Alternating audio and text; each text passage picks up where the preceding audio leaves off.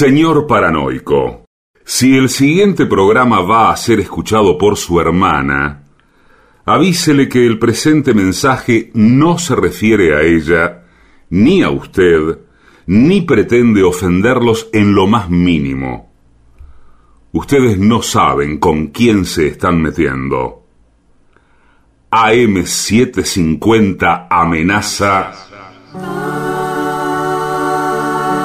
La venganza será terrible. Un ciclo que comenzó hace solo 35 años y ya le están pidiendo resultados. La venganza será terrible. Con Alejandro Dolina, meritócrata aplazado y terraplanista sin horizontes. Patricio Barton, un filósofo naturista que oculta el símbolo para mostrar la cosa. Y el temido regreso de Gillespie, el que salió de devoto con un traje a rayas y el saco roto. La venganza será terrible. Canciones por el trío sin nombre. Ale Dolina, Martín Dolina y Manuel Moreira. Producción, Maica Iglesias, Eugenia Gorostiza y Lucas Barrantes. Pesquisas literarias, Nicolás Tolcachier. Sonido, Miguel Vincent. La venganza será terrible.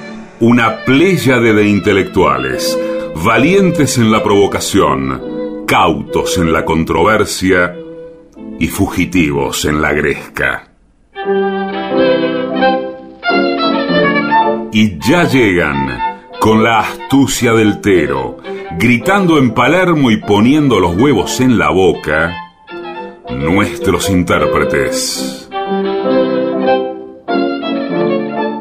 Buenas noches. Está comenzando La venganza será terrible. En este mismo momento hacen su arribo las siguientes personas. Patricio Barton desde un lado y Gillespie desde el otro. Hola amigos, buenas noches. Es por Buenas acá. noches, amigo. Tan. ¿Qué le sucede, señor? Está, está medio robotizado, pero ya se- después va adquiriendo un cauce de transmisión. ¿Está en Sí. condiciones de emitir? Señor, estoy perfecto. Bueno, Muy bien. vamos a dar comienzo a este show de pensamiento eh, que se nutre de las vivencias personales que ustedes han experimentado en las últimas 24 horas.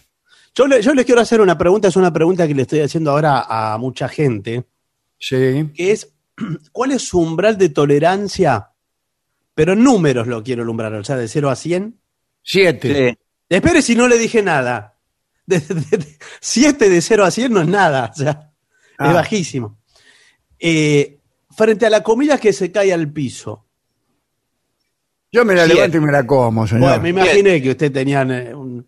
Yo porque, ¿sabe Sí. por qué? Porque en mi casa el piso está impecable. Bueno, pero así no vale. Yo le estoy diciendo si se cae a la tierra, No, no, al pasto. Ah, Es que además hay que darle al cuerpo eh, que trabaje, que trabaje el cuerpo, eh, analizando nuevas bacterias, analizando microbios.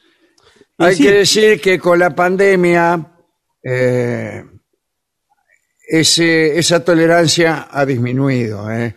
Sí, disminuyó, pero vio que no es tanto Pero por eh, a mí me parece haber leído o haber escuchado a Viviana Canosa o alguna, Sí. alguna autoridad eh, en pandemia decir que las cosas que se quedan al piso no te contaminan. No, no contaminan. Hay de, menos de chance. pandemia. No contagian el virus. Claro, peor es por el aire. El, el virus va por el aire más que. Mejor el virus la va por el aire, qué linda samba. Sí. No, pero yo le pregunto esto porque eh, los otros días tuve una, una escena, un escandalete familiar, Sí. Porque, su casa? Sí, en mi casa. Había convocado a un grupo de... La verdad es que no queremos convertir este programa Bueno, pero usted en, me una, preguntó. en una reyerta de vecinos. Por favor, qué difícil la Hay muchos programas de la televisión que son reyertas de vecinos. Sí, O sea, el canal se, se constituye en un vecindario y espera que se arme alguna podrida y la filma. Sí. Ahí está. O la propician la podrida. O, para- En caso de que tarde en producirse, la fomenta. Y la transmiten en directo como medio exclusivo. Claro, Bueno. único medio presente. Bueno, menos mal. Esto sabe que, que eh, yo hace poco me inauguré una parrilla en mi casa. Sí. Una parrilla así con fines comerciales, donde van todos los Todavía no. camioneros. Todavía no, pero Ah, espérenme unos meses. Y, y compré, hice una choriciada, lo voy a decir así en, en criollo. Sí, dígalo. Una choriciada. Vio que el, el chorizo es muy de largar grasa, entonces le prende las brasas y se hace llama. Se le puede quemar claro, sí, sí. Bueno. ¿Usted eh, lo pincha el chorizo? Sí, lo pincho, claro. Claro, para que no se reviente. Sí, Eso es un error, ¿eh? Es ¿Por un qué error. es un error? ¿Por qué? Es de, los, es de los malos parrilleros eso. ¿Cómo va a Nah. arruinar el chorizo pinchándolo? Le sale el Eh. agua de adentro, le sale. No, bueno, pero el agua, el agua se tiene que transformar en el mismo alimento. Ese juguito tiene que alimentar el chorizo. Claro, le queda seco el chorizo. Claro. Pero yo, yo, soy, yo soy más del chorizo seco que el chorizo mojado, ¿eh? No sé usted. Bueno, Eso va A al mí el chorizo no, me gusta que tenga una Claro. cierta Un poco, pero, humedad. pero a veces tiene mucho, ¿eh? No, no le estoy hablando del chorizo de puchero. No, eso. Estamos siempre hablando de parrilla, ¿no? Sí, parrilla. ese es un maltrato para el Sí, sí. chorizo. Lo mismo No, de la que la parrilla. gente que corta el chorizo por la mitad como una mariposa. Mariposa, no, sí, señor. El No último vale. toque mariposa. No quema y le toda la para, para grasa. hacer el sándwich, señor. No, Usted pero que se, para se hacer lo el come chollo. entero, el chorizo. No. Eh, en realidad, el chorizo lo parte directamente pa- para poner en el pan, no para volver a ponerlo en la parrilla y que se calcine. Ah, no, Bueno, eso sí. no, eso sí, En eso eso, sí. estoy de acuerdo con usted. Sí, esos tipos que cortan en dos el chorizo, ¿y qué queda? Nada, queda una, una momia. Sí, señor. Claro. Bueno, pero le digo lo que me pasó. Tuve un accidente y la parrilla, como es nueva y todavía no la conozco y, y no quedó del todo bien instalada. Pero ¿qué, fui- qué- qué secreto puede tener una parrilla, señor? Nueva o vieja. Una parrilla es una parrilla. No, tiene porque tiene una manivela. Eh, le que tiene que la- tomar la mano a la parrilla. Sí, la conocen, la vamos conociendo. Bueno, por tiene una manivela al costado para subir y bajarla. Ni que fuera un piano. Que cuando la accione. Bueno, tiene todas las octavas de un piano, porque tiene todos Bueno, los. Todo Bueno, ¿qué le pasó? Cuéntelo de una vez, señor. La parrilla se inclinó como un tobogán Y se cayó toda la carne. y fueron rodando los chorizos, todos los chorizos rodando, todos al piso. Al piso. Chau, se arruinó. Se fueron todos los invitados. No, como eh, mi familia estaba distraída en otras cosas, porque no Usted me lo juntó uno por uno. junté Sí. uno por uno, con un poco de, de sacudida.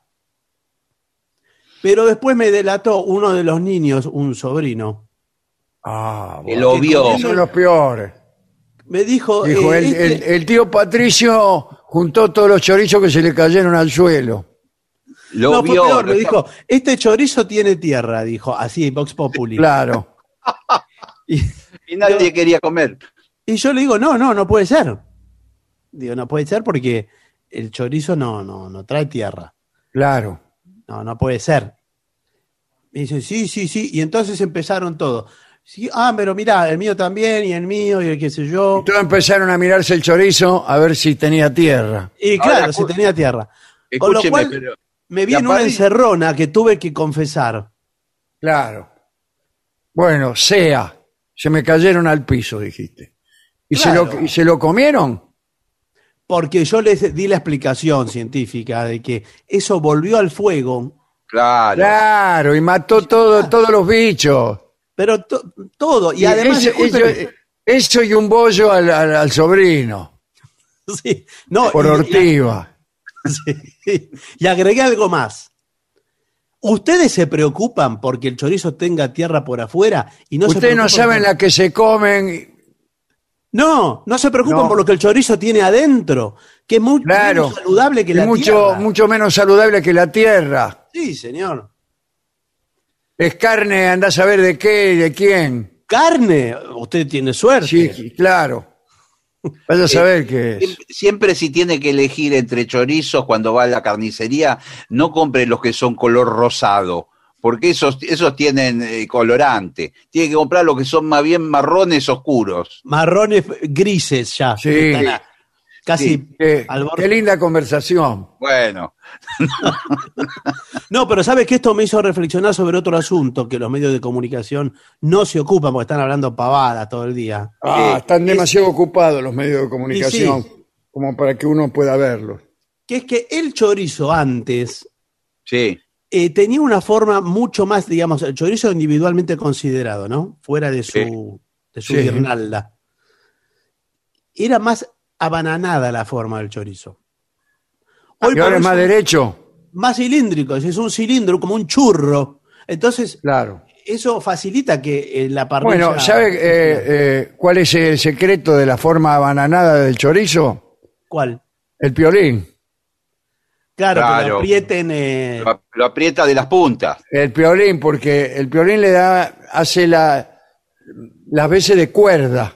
claro, lo tensa. De cuerda de, de- de arco, de cuerda, así se llama la línea, una de las líneas que, que atraviesan eh, la circunferencia es la cuerda. Claro. Claro. Eh, entonces el, el chorizo se arqueaba. Si, ut- si- si eso está flojo, si el hilo está flojo o es inexistente, Claro, o es inexistente. eh, bueno, entonces el chorizo es como una salchicha. Claro. Y bueno, y esto es, muy perjudicial. Ahora nadie Muy lo dice. perjudicial porque- para todos nosotros, Dígame, ¿dónde está ahora el ANMAT? ¿Qué hace el ANMAT frente a esto? claro. Porque están ocupados de las vacunas y todas esas pavadas, pero Claro, y el chorizo, ¿qué hacemos con el chorizo? Lo estamos descuidando. ¿No es un símbolo nacional esto o algo parecido? Eh, no sé. Bueno, No sé si eh, debe haber eh, en otros países chorizos. sí, claro. Sí, hay chorizo, señor. Sí, y hay chorizo en todas sí. partes. No en todos, ¿eh? No en todos. Pero bueno, Bien. veo que de hecho podemos hacer símbolo lo que nos plazca. Sí, sí. Bueno, yo acá tengo un informe que proviene del éxito de un informe del otro día. Hicimos Ah, un bien. informe sobre talleres mecánicos Sí, sí. que Muy gustó contado. muchísimo eh, entre los talleristas y los aficionados al auto en general. Y hoy tenemos consejos para vender tu auto usado. ¿Cuánta gente quiere vender el auto y no sabe o no tiene carácter para venderlo? Vos que siempre le dicen, secretos. Perdón, no sé si a usted le tocó alguna vez algún reportaje, seguramente que sí, que eh, en algún momento le preguntan, ¿y usted le compraría un auto usado a XXX? Novarecio pregunta mucho eso. Claro, como forma de confianza en Que, esa eh, porque él quería vender el auto. A mí me preguntó si no le quería comprar el auto. Tenía una estanciera, me dijo. Bueno, no sé. Pero es un símbolo de, de la confianza. ¿Cómo usted mide la confianza en una persona? Es el- Claro. con el auto usado. Bueno, eh, vamos a ver. Vamos a dar consejos para el vendedor y me imagino que también para el comprador, ¿eh? porque el que no conoce, el que no conoce, por ahí compra cualquier cosa. Sí, Yo pero- antes de comprar un auto lo reviso enteramente. Me Sí. pongo abajo del auto Sí. Y lo miro qué ve? todo. Pero ¿y ¿Y qué usted mira? sabe, sabe ¿Qué, interpretar? qué mira de abajo? ¿Qué es lo que mira? Yo miro todo, desde adelante hasta atrás. Miro el ve? radiador, Sí. miro la correa de distribución, miro el motor con sus correspondientes partes, el cigüeñal, el árbol de levas, los pistones, las válvulas, la tapa de las válvulas, la Ah, bueno. bujía, los cables de la bujía, el motor de encendido, de arranque, el Sí, señor. múltiple, el escape, el embrague, la caja Ah. de velocidades, la transmisión, el diferencial, los ejes traseros, todo miro. Pero señor. señor, es Los frenos. Mi auto no tiene todo eso, me parece. Todo, todo, todo observo. Y no- eh, lo que sí que no entiendo cuando están buenos y cuando están malos. Claro, Claro. bueno, entonces, ¿de qué le No sirve? entiendo. Muchos se hacen Eh. acompañar con un mecánico. Sí, yo me hago acompañar por un mecánico eh, o por alguien que se hace pasar por mecánico. Sí. A, a Dorio, lo lleva a Dorio, que Se lo llevo a Dorio y Dorio mira todo y cuando el ti- el- el- Dorio pregunta, eh, ¿los frenos están bien? Sí. Sí, Sí, dice están el perfectos. tipo. Sí, Entonces Dorio hace una mirada así y después lo vuelve a mirar al tipo. sí. Dice, bueno, más o menos, dice el tipo. Que Dorio tiene una- unas miradas eh, muy fuertes. Sí, pero después lo va, lo va a terminar comprando esté como esté, le digo. Bueno, vamos a ver, vamos, vamos directamente a los consejos. Primero hay que conocer el mercado. Hay que saber cuánto vale cada auto, cada modelo, cada, este, cada año, etcétera. Hoy por hoy se puede fijar en, en distintas aplicaciones de autos y pone modelo y marca y le dice más o menos cuánto Te sale. dice cuánto vale. Sí, sí. Averigua cuánto piden otros propietarios por vehículos similares. Eso cuando lo quieras vender tú. Sí, señor. ¿eh? Y Es que para ponle eso un informe. poquito más para, para ir para acrecentar la inflación. No, No, bueno, de- puede poner un poco más para después bajar, después rebajar cuando le- Claro, sí, sí, sí. O si no, hay que pedir una tasación a los profesionales del sector, mecánicos, concesionarios, revendedores, ladrones de autos, etcétera, ¿no? Eh, para acertar con el precio de venta final, combina estas pesquisas. Un truco. Concesionarios y aseguradoras tasan en general a la baja. Claro. Claro. Y los particulares lo hacen a la alza. Calcula un promedio. Pero si Y usted es un particular, Así Sí, que, pero muchas veces usted es un particular. si todos Sí, siguen pero- estos consejos, entonces va a bajar el precio, porque los particulares van a tomar una referencia que es más baja. Claro. Si usted va a una agencia a entregarlo, Usted pídale Eh, mucho. Después váyale, váyale bajando. Así ponete en el lugar del comprador. Uy, justo se puso abajo del auto el señor. Cuando una persona se decide adquirir un coche usado, no solo desembolsa su dinero, sino deposita su confianza. A diferencia de los vehículos nuevos, los coches de segunda mano tienen un pasado. Sí. Un pasado que el comprador desconoce. Evita las evasivas eh, y responde a todas las preguntas. ¿Cuáles son las preguntas que hay que hacer? Bueno, el Todas las que comprador pueda. necesita conocer el historial del auto. claro, si ha tenido sí, uno más Sí, dueños. sí, sí, ¿Dónde de lo segunda guarda mano. usted? Si lo guarda en el garage. O sea, no, a la ¿sabe cómo se dice? Usted lo tiene que preguntar para eh, sacar chapa de que sabe de autos. Claro. No dice dónde lo guarda, dice dónde duerme el auto. Ah, ¿dónde duerme? Así Qué se bien, ¿Dónde bien. duerme? Muy bien, muy bien. Eso es muy del lenguaje de mecánico. Sí, este durmió Eh. siempre en garaje. Toda, toda la doc- documentación que pueda probar los cuidados. Yo cada vez que lo cuido al auto me hago firmar un documento No, por, quiere por un decir- escribano. Dice lavado el día tal y tal. Cambio de aceite 25 de mayo de 1810. Sí. Este, todas cosas así, ¿no? La gente Sí. que es más ordenada y que quiere mucho al auto, lo lleva a la concesionaria a hacer todo, directamente a la concesionaria oficial de la marca. Sí, pero va- vale 10 veces Ahí vale más el doble, todo vale el doble. Más del Bueno. doble.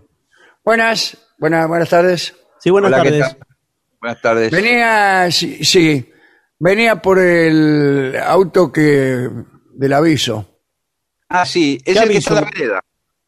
¿eh? Un, ¿Qué auto es? Un Oh, Chrysler Sí, sí. de, A ver la cómo vereda. está. Y bueno, venía a verlo, ¿no? Venía a verlo. Bueno, Quería verlo. Bueno, Eh, ¿Cuál es? ¿Es este que está aquí? Este, Sí. este parece más bien un Fiat 600. pero no, no ve que dice en la parte de adelante, tiene un sticker que dice Chrysler. Ajá, qué raro, ¿eh? Siempre me pareció que los Chrysler eran autos grandes. Y este es un auto muy pequeño. Pero bueno, si acá dice Chrysler, debe ser. Chrysler. ¿Cómo? A ver, ¿cómo está de chapa? Uy. Se hizo un agujero, pero lo que lo quise tocar y se abrió un agujero. ¿Qué quiere decir esto, señor? Lo que pasa es que son los Chrysler de, de chapa fina, los que vienen preparados para el verano. Claro, bueno, pero este está podrida, no es que fina. ¿eh? Eh, igual le digo una cosa, esto con masilla, en dos minutos cualquier taller se lo arregla. Ah, 10 pesos vale el arreglo. bueno, bárbaro, bárbaro. Pero- A ver, que este- ¿Qué pasa? No, no abre la puerta. es, el sistema antiguo. ¿eh? Ah, sin Ahí- puerta. Levántela un poquito con la pierna, há- hágale presión, a ver cómo abre, mire. Uy, se salió la manija, señor. Sí, bueno, este Chrysler, me parece que la Chrysler ya no hace los autos que hacía antes. ahora mire, que tenga- pon- qué raro un Chrysler con el motor atrás. sí, claro, son los que salieron, salieron solamente un año, el año este que lo fabricaron. Ah, eh, a ver, ¿me lo abre? Sí, No, sí, no, el, ahí- el- el- la tapa del, del- del motor, sí. Sí, ahí está, le estoy abriendo. Ahí está. Uh, pero acá, es- ¿qué es esto? Batería. Esto, esto para mí que... A ver, póngalo en marcha. ¿Arranca? Sí, escuche el sonido del motor. Parece un Alfa Romeo. Escuche, Pero si está apagado, señor. escuche. Ahí, ahí lo prendo. El ¿eh? que está prendido es el Alfa Romeo ese que hay enfrente. Ahí va, ¿eh? ahí lo estoy poniendo en marcha. Mire, A ver, mire, a ver. mire lo que es este sonido.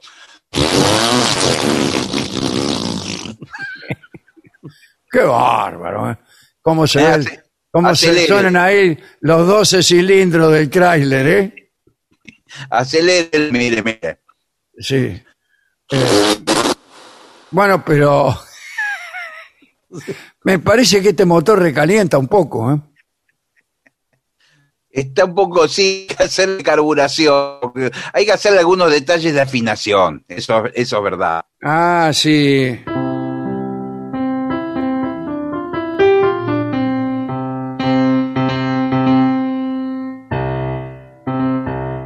Estoy haciendo unos detalles de afinación. Este, y, y dígame, ¿tiene muchos kilómetros? M- Muchos no. Mire, yo para estar seguro me vine con, ¿Cómo con le va? un, un ingeniero, no un mecánico, un ingeniero. Acá el Bueno, ingeniero Lucius. Sí. Eh, yo voy a ver la unidad, voy a hacer una evaluación y en tal caso voy a sugerir un precio tasatorio de referencia. Ajá. ¿Le parece a usted? ¿Está de acuerdo? Sí, sí, sí. Adelante, por Bien. favor. Eh, ya con la inspección ocular Ah, Sí. sí, sí. y, y lo que aquí mi cliente, las preguntas que le hizo y las respuestas que obtuvo de usted, nosotros estamos dispuestos a pagar ahora mismo en efectivo, cash, para llevar esta unidad, Sí. la suma de 586 pesos más impuestos. Listo. Lo hecho. La verdad es que para Lo un, hicimos Chrysler, rápido, ¿eh? para un Chrysler 300 de lujo es un precio fantástico, muy buen precio, ¿eh? Muy buen Sí. precio. Sí, sí. El auto tiene algunos detalles. En un- sí. Por ejemplo, que no es un Chrysler 300 de lujo. Pero bueno, Una, una pregunta, ¿tienen cómo llevarlo? A UPA. ¿cómo? ¿Cómo- Lo llevamos cómo? a UPA. Reempujando, ¿cómo lo vamos a llevar? No, porque Eh, usted sabe. Una, una pregunta. ¿Acepta otra unidad como parte de pago? Sí, señor. Eh, Una permuta. Sí, sí. ¿Una qué? No, es para usar. Es para una usar. permuta, una permuta. Ah, es- Mire, sí, ¿sabe con qué lo va a permutar?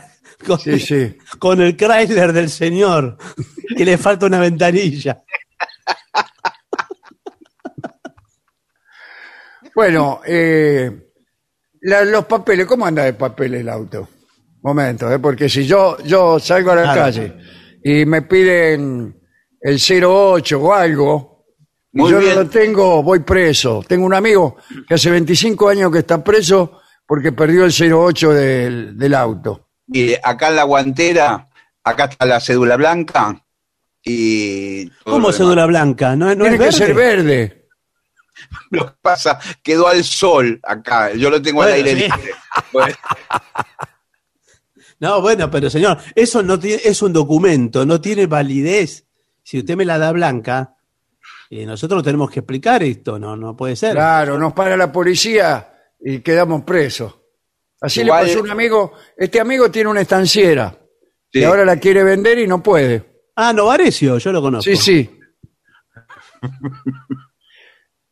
eh, el tema de la patente también. eh, Ahora tiene la patente de, de acá de un vecino, de, de- de- ¿Y dónde Porque está la patente? Porque no la veo la patente. adentro de Bull. Sí, pero usted No, no, no, puede usar, tiene- no puede, no puede usar la Tiene que estar patente. de un afuera, vecino. se tiene que ver y ver perfectamente. Si a usted lo llega a parar la policía, abre el baúl y le muestra la patente. Y no, no, pero el tipo me va a decir, esto tiene que verse desde afuera, señor. Si nosotros lo estamos persiguiendo, Claro. ¿cómo señor. hacemos a ver la patente? De adentro del baúl con rayo, con rayos X. ¿Qué se cree que somos Superman? Me va a decir. Además, discúlpeme, eh, por lo que veo esta patente dice Maldonado. Esta patente no es de Argentina, ¿eh? claro, no, sí. Además no. yo no me llamo Maldonado. No, usted lo, usted lo que tiene que Esto es decir uruguaya. Sí. que es patente en trámite. No, patente Ah. en trámite si es modelo, de, de- de qué año es esto? ¿Cómo la va a tener en trámite todavía? Claro, tramítela de una vez. ¿Y qué es esa P que tiene, que tiene pegada en la, en la ventanilla? Es de principiante la P. Me la- Ah, me la- ah. Recién saqué el registro yo. ¿Tiene radio? Yo sí. No, No, no, el el auto. automóvil. Tenía. Tiene, tiene el hueco para ponerle la radio que usted quiera. Eh, señor, bueno, yo no, ¿qué hago con el hueco? Usted no me puede decir tiene el hueco. Si Ahí, yo le eh, pregunto, ¿tiene motor? Y dice, no, no tiene el hueco. No, pero tiene la bandeja entre las piernas, es para poner eh, la radio. Como la bandeja entre las piernas. ¿Qué la tiene abajo del asiento? La radio. abajo, del, abajo del volante. Va. Pero qué raro, el hueco de muy la radio. raro, abajo. ¿eh? Ahora lo que estos autos al ser con la chapa tan fina y podrida, eh, si usted pone la radio con muchos graves y muy fuertes, se le empiezan a caer los pedazos de chapa. Sí. Además se crea un campo vibracional. ¡Pum! ¡Pum! ¡Pum! Y, y- y van saltando pedazos del auto. y le sube la presión sanguínea porque la sangre Sí. empieza a, hacer, a Sí, sí, sí. Sí, mire, Acá tiene, mire, le voy a, le dejo el trapo rejilla acá. Ah, él viene con trapo rejilla ya. Sí, sí, es para el para el Bueno, eso parabrisas. está bien, ¿eh? eso está bien que venga con, con eh, artículos. Sí, Sí, pero para discúlpame, eh, eh, Roberto, mi cliente, le estoy hablando a mi cliente, ¿no? Sí, sí. Eh, estoy, estoy observando, el señor lo vende con trapo rejilla incluido, que me parece un detalle a considerar, pero veo que no tiene limpiaparabrisas, no tiene las escobillas instaladas. Ah, Claro. eso es muy grave. Mire si llueve. No, lo va pasando con un trapo rejilla. Sí, pero tiene que Sí, sacar el pero brazo que tengo que salir para afuera para pasar el, el trapo rejilla. Saca- O tengo que mano. poner a mi novia en, en- en el capó sentada pasando el trapo rejilla mientras yo manejo. Como una carroza de carnaval va a ir subiendo. Claro. No, eso sí, no sé si es Eh, conveniente. Yo una vez tenía un auto que tenía, andaban tan bien los limpiaparabrisas que me comieron el vidrio. Ah, pero uh, que le, le raspaba Eran muy potentes y iban Sí. raspando el vidrio y un día me quedé sin vidrio. Pero que- ¿Cómo le comió el parabrisas? Sí, sí, se fue gastando el, el- el vidrio, se fue gastando. claro, se lo pulió un día me subí, empezó a llover y vi que el agua me caía a mí y el limpiaparabrisas directamente sobre la nada. Era una guillotina eso. Pero si le habrá Claro, muy peligroso. goma. Si le habrá No, no era, no era, era de fierro. Bueno, Pero es muy pesado. ¿Cómo movía eso? ¿De, de fierro? Sí, no sé, son viejas tecnologías Sí, de señor, autos que pero- yo he tenido. Yo siempre compro autos muy malos, como podrá comprobar. Bueno, pero es básico que el, el limpia parabrisa tiene que ser por lo menos más liviano que el parabrisa. Sí. Ahora, eh, una, una pregunta, ¿no? ¿Cuánto levanta este auto más o menos? ¿De Porque temperatura? a mí me gusta, yo soy tuerca, a mí me gusta ir picante, ¿eh? Me Bueno. gusta ir picante, especialmente cuando voy con una chica. Yo agarro, lo hago arrancar así como hace usted. brum, brum, Sí, sí. eh, y, y ahí le meto, salgo arando. Salgo arando. Bueno, mire, de 0 a 100 en, en una cuadra. Hablo de la temperatura, ¿eh? Ah, no, pero temperatura. no, señor, tiene que decirle de velocidad, porque mi cliente lo que quiere, él hace, acá lo podemos hablar nosotros porque estamos en confianza. Sí. eh, mi cliente hace picadas que son ilegales. Claro, yo voy, me le paro al lado con el Chrysler, con el Chrysler Fiat 600 este que tengo. Eh, le acelero dos veces y lo miro al tipo, como Sí, provocándolo. Y después hacemos unas picadas que... de. Yo he corrido contra autos que alcanzaban 200, 240 kilómetros por hora. ¿Y ganaba? ¿Y le ganó? No, no, el mío levantaba 40 en la bajada de Bancalari. Ah, bueno, señor, entonces de qué hablamos. Pero bueno, pero lo importante es competir. ¿Cuánto, cuánto levanta? Dígamelo, dígamelo, que no me voy a asustar. Mire, cuando eh, hasta 70, 80 kilómetros en ruta, eh, levanta, pasa que vibra un poco, porque Ah, hay, ah. hay una línea. Claro, se le va desarmando por ahí en el camino. Sí, sí, sí. Eso. Sí.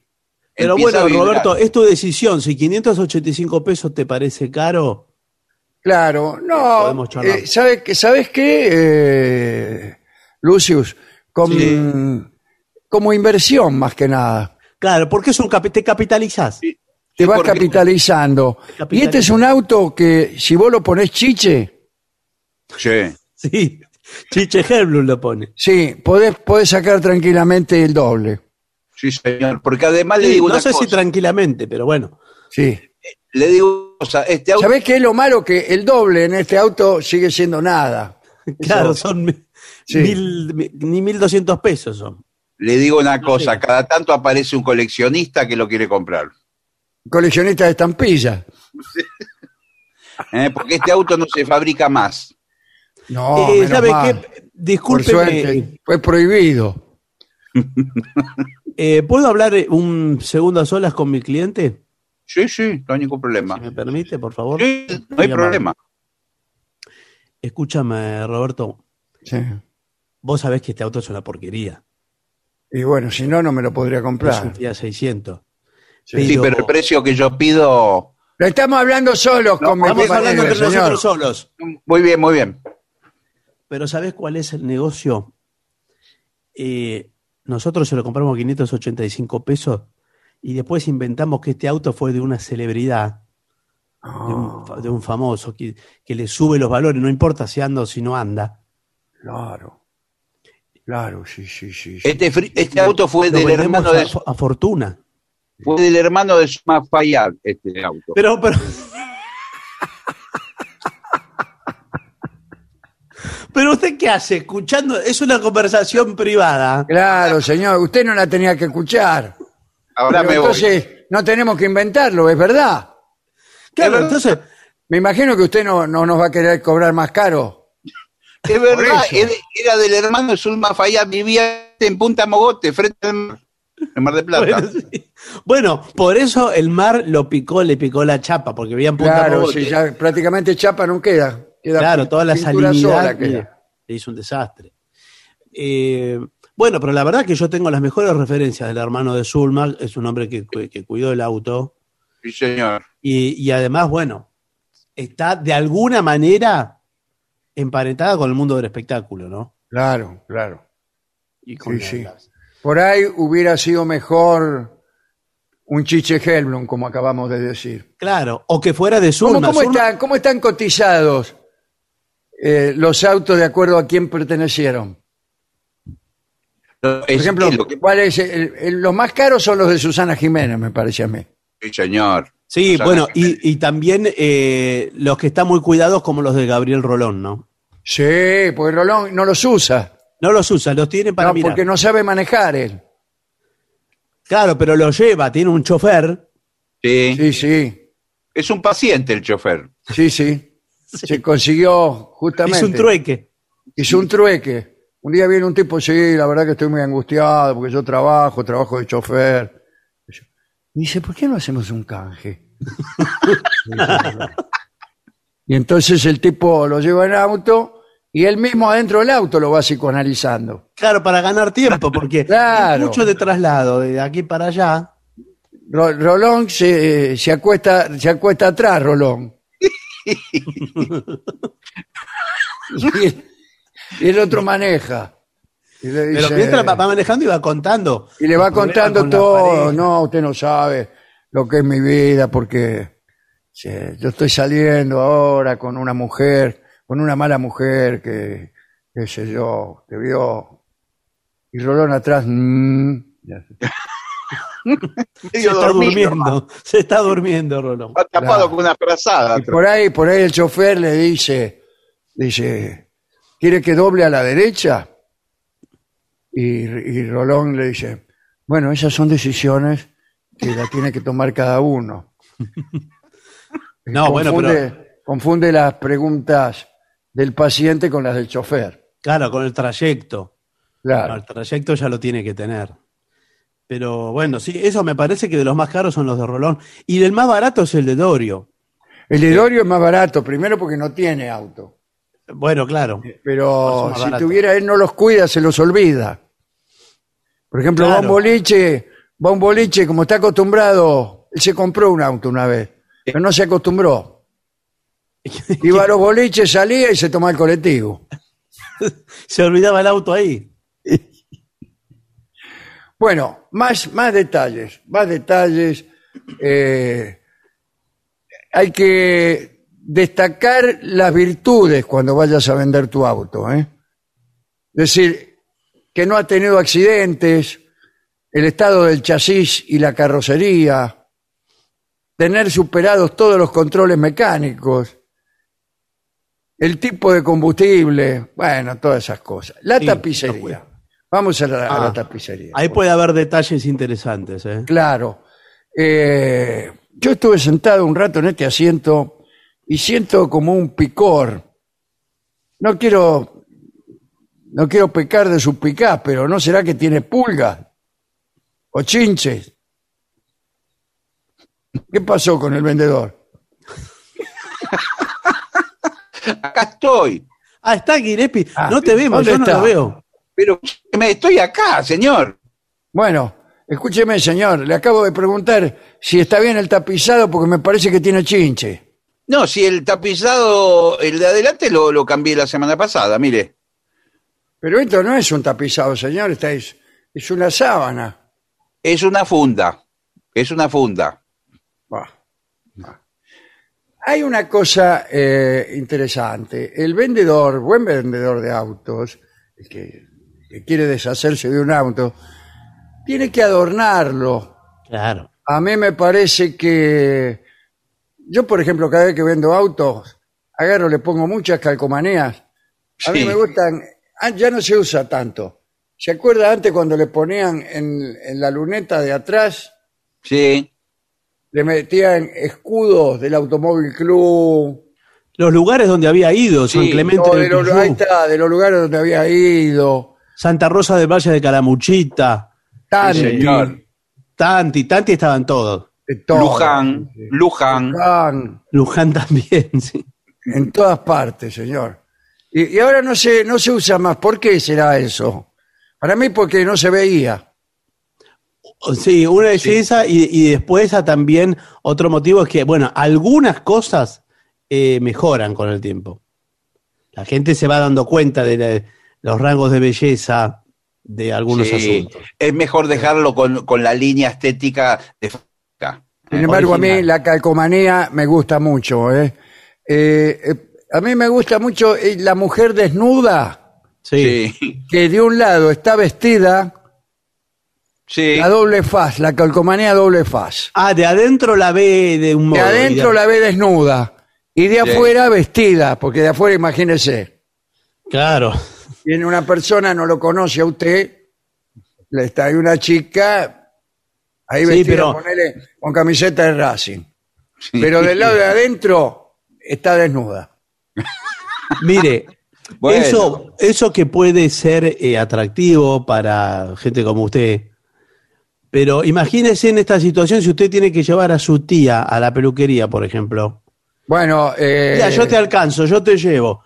Y su le tía pongo, tiene que... no, eh, le pego un papel, le pego.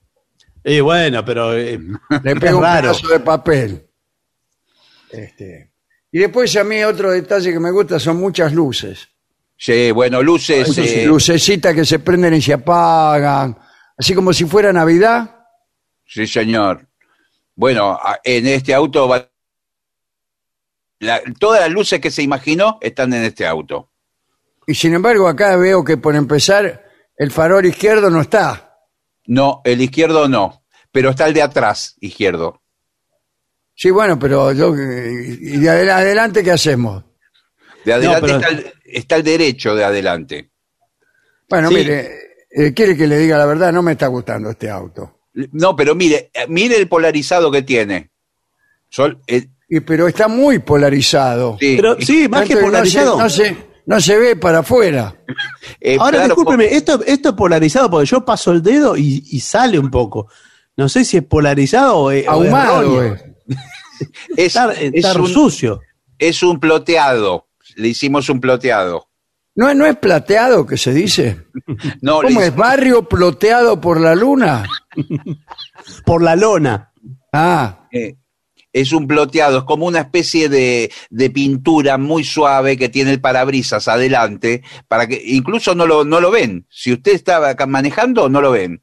claro, eso me gusta a mí, eh, que no me vean de afuera y que yo de adentro los vea. Claro, No, por, la, bueno, por la privacidad. sí, Por la Eso privacidad. es por la privacidad. Yo puedo a veces ir desnudo arriba, adentro del auto. Sí. Sí, Y ya como va, no ya me- va desnuda no- la tipa de la luneta. Si no me ven del lado de afuera, ¿qué me importa a mí? Sí, pero discúlpeme, si usted Sí. un día tiene que llevar a su tía a la peluquería. Bueno, pero ¿sabe qué? No le voy a llevar más a mi tía, porque ya me tienen podrido. Escúcheme. No soy dueño de nada dentro del auto. Me Y bueno, 500 sí. 586 pesos en comprar este auto Sí. y, y no, y no puedo hacer nada. Y bueno, pero que va a dejar que su tía vaya caminando con el rayo del sol hasta la peluquería. Por favor, alguna gentileza tiene que tener. Mire, señor, otra cosa que yo siempre miro en los autos Sí, son los frenos. sí, Es bueno. fundamental, sí. Fundamental, fundamental. Sí, Este auto frena, es una barbaridad lo que frena. Pero no A ver. tiene, no tiene los, los ABS, ¿no? Tiene otro sistema. No, son frenos de tambor. Son frenos de tambor. Ah, de tambor. Son Sí. No, pero los mejores son los de disco. Bueno, pero tiene dos frenos de tambor adelante y atrás de bombo. Ajá. ¿Cómo de bombo? Claro. Es como tambor, pero más grande. Sí, claro. Eh, así que, no, pruébelo. ¿Y- A ver, en, vaya. qué distancia, ¿En qué distancia lo, lo clava usted? Si usted viene, por ejemplo, a 80 kilómetros por hora, No creo que pueda con este auto. bueno, eh, en 500 metros frena más o menos. Y bueno, Pero eso se detiene igual aunque no tuviera freno. claro, sí. tiene que ir previendo cuándo va a frenar. Yo le recomiendo, Lo ya que- cuando, sí. cuando arranca, Yo en un vaya auto- frenando. En un auto que tenía, tenía un agujero incluso en el piso. Y yo en última instancia, como freno de emergencia, eh, sacaba el pie para afuera. Yo lo, lo que le recomiendo, vayan a dar una vuelta. Pruébenlo. Bueno, No, no, eh, ¿cómo yo no? yo no voy a subir, eh, Vamos Roberto. a hacer un manejo de prueba. A ver, ¿cómo, cómo, cómo podría meterme adentro del auto? Porque la, la- la puerta dijimos que no abría. Entra de- del lado del acompañante, te va desplazando por el asiento. Tenga cuidado con la palanca de cambio que está en el medio. A ver, a ver, usted empújeme un poco, a ver. Sí, Venga, venga. Oh. parece, Parece un auto de carrera, como, como entra justo. Eh, la verdad que impresiona mucho. ¿eh? Bueno, a ver, eh, ¿Vio la palanca? sí, sí. eh, ¿Y el botón de arranque? ¿Dónde está el botón de arranque? Pero Sí, eso- pero, pero no, no está el botón de arranque. ¿Cómo arranca usted? ¿Con el destornillador? ¿Con el qué? El Con destornillador. No me diga que, no me diga que se hace reempujar cada vez que tiene que entrar. eh. No, no, el destornillador que tiene hace de llave, lo gira, está Ah, puesto a en ver. la cerradura, Ah, pues me agarró corriente, señor. porque está conectado a la batería. Bueno, Sí, empújeme, bueno, sí, por muy- favor. Vamos empújeme a un poquito. Bueno, ahí va, ahí va, envió. ahí va. Bueno, ahora Ahí va. vengo, ¿eh? Ahí Ahora va. vengo.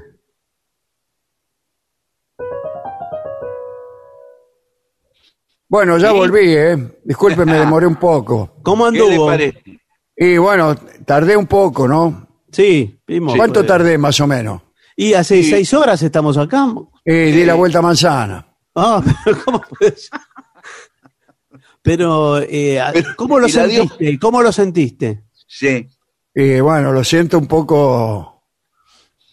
eh, un poco reticente. ¿Lo Claro, sentiste, porque, ¿Lo sentiste duro? Sí, eso quería decir. Sí. porque, porque la palanca de cambio está trabada en segunda, por eso es. Sí, bueno, pero. Pero no, no, prácticamente no, no, no se mueve, ¿eh? No, yo, yo lo vi que... Le lo digo que, eh, la, la tía va más rápido caminando a la peluquería. Sí, sí, que, sí. Que con este auto. Bueno, mire, este, lamentablemente no me lo voy a llevar. ¿eh? No, usted se lo lleva. Usted se lo lleva. ¡Ey, ey, ey! Los modos, Epa, señor. ¿Qué te pasa? Los Usted se lo modos. Bueno, bueno. mirá, mirá que si, si pudiera bajarme, otro gallo cantaría. Los modos, señor. Mire, No. eh, yo voy a hablar en representación de mi cliente. Sí, por favor, porque Eh, yo no puedo eh, salir vamos- de acá. Le vamos a plantar una causa a usted que le, va- le vamos a hacer un agujero más grande que los agujeros que tiene este auto. Momentito, mo- Y sabe, momentito. y sabe qué? Nosotros vamos a ir a comprarle la ranchera de Novarecio porque eh, sabemos que la tiene bien cuidada, así que vamos a ir por ahí. Sí, sí. Este ¿Puedo Ahora, discúlpeme, yo me quiero ir, eh, pero no sé cómo salir. Claro, ahora lo va a tener la- que vender con mi cliente adentro el auto. Claro, incluso iba a dar un portazo, pero no sé dónde está la puerta. Esto es una vergüenza, señor. Bueno, hagamos, una cosa, o la última oferta, la última oferta. Le- les pago 500 pesos y se lo llevan.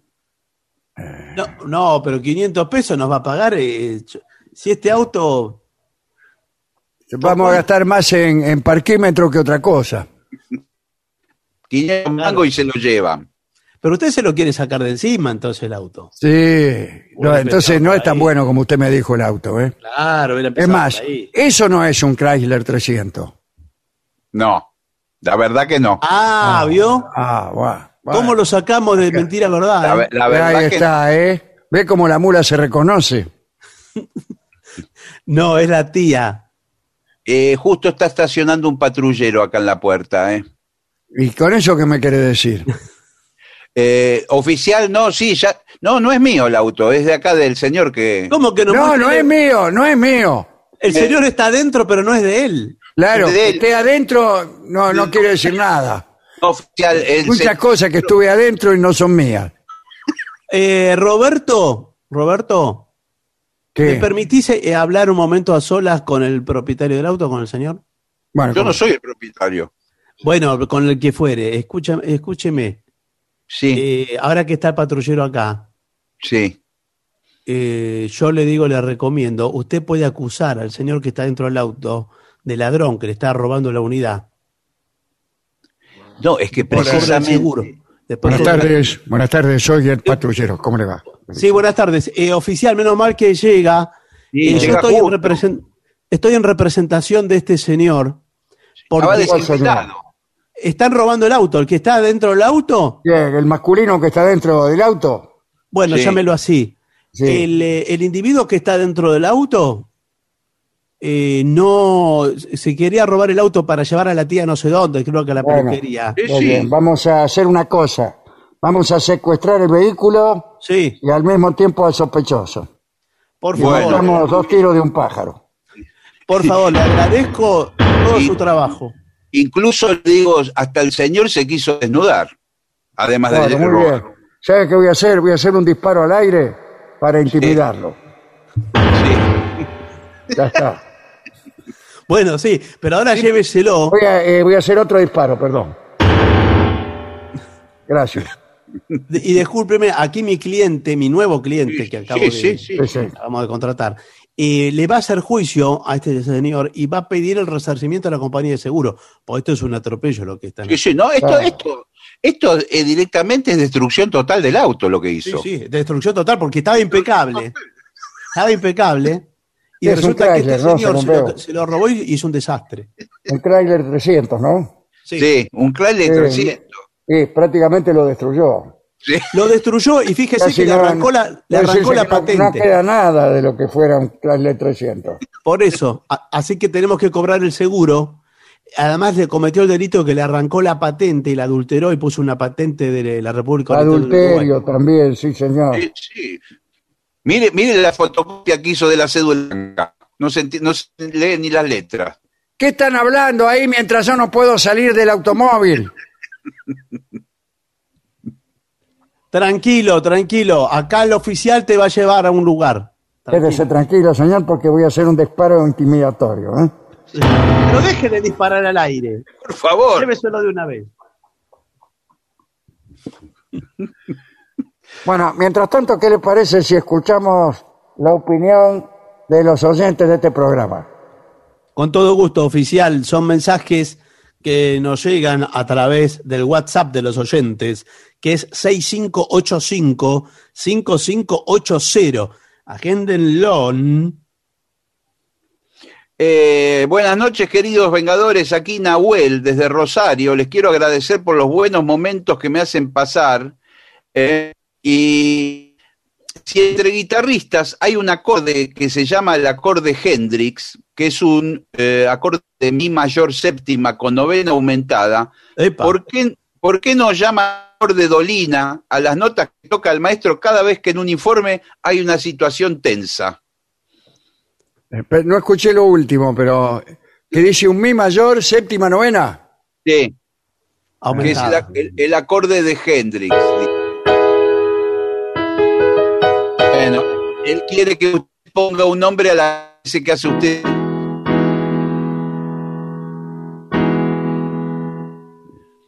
Bueno, Quiere que le ponga un nombre al acorde de Dolina, que es el que hace usted en los finales de los temas, calculo.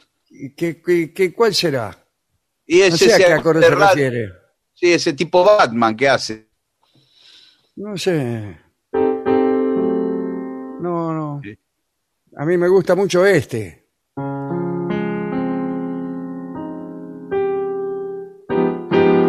Ese. Ah, Es- pues este es, es de seis. Es difícil, es un... Sería un sol... Un sol séptima con quinta aumentada, Sí. con quinta aumentada, novena Sí. y hay otra más y, y cuarta aumentada Sí. como base.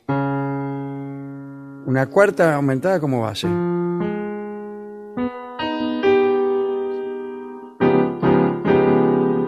En realidad sería, eh, usted abajo hace, hace lo que sería un do sostenido mayor, Sí. pero después arriba toca un sol, eh, un sol mayor con la quinta aumentada. Y después toca todo junto. Todo junto. Está bueno, ¿eh? Está bueno. Bueno, dale. Jorge Dorio, GPS de la historia, todo Perón. Se pueden anotar después de empezado el curso porque las clases se graban y envían a cada uno. Las enviamos los sábados a las 17.30. Empieza mañana Invi- invitado de lujo para mañana. Aníbal Fernández, Héctor Eh. Recalde, Rafael Bielsa y Gabriel Mariotto. Todo Perón. Anotarse en GPS de la historia arroba gmail.com. ¿Eh? Esto, estas son las clases que da Jorge Dorio y que comienzan mañana mismo. Anótense. Muy bien, aquí eh, Beto de la Plata dice, maestro, ¿puede recitar la milonga y cómo será la ganada que anche il maiale la atraviesa el trotto? Hola, Vengadores, los escucho desde Coronel Dorrego. Me divierten mucho. Me gustaría escuchar Rubias de Nueva York. ¿eh?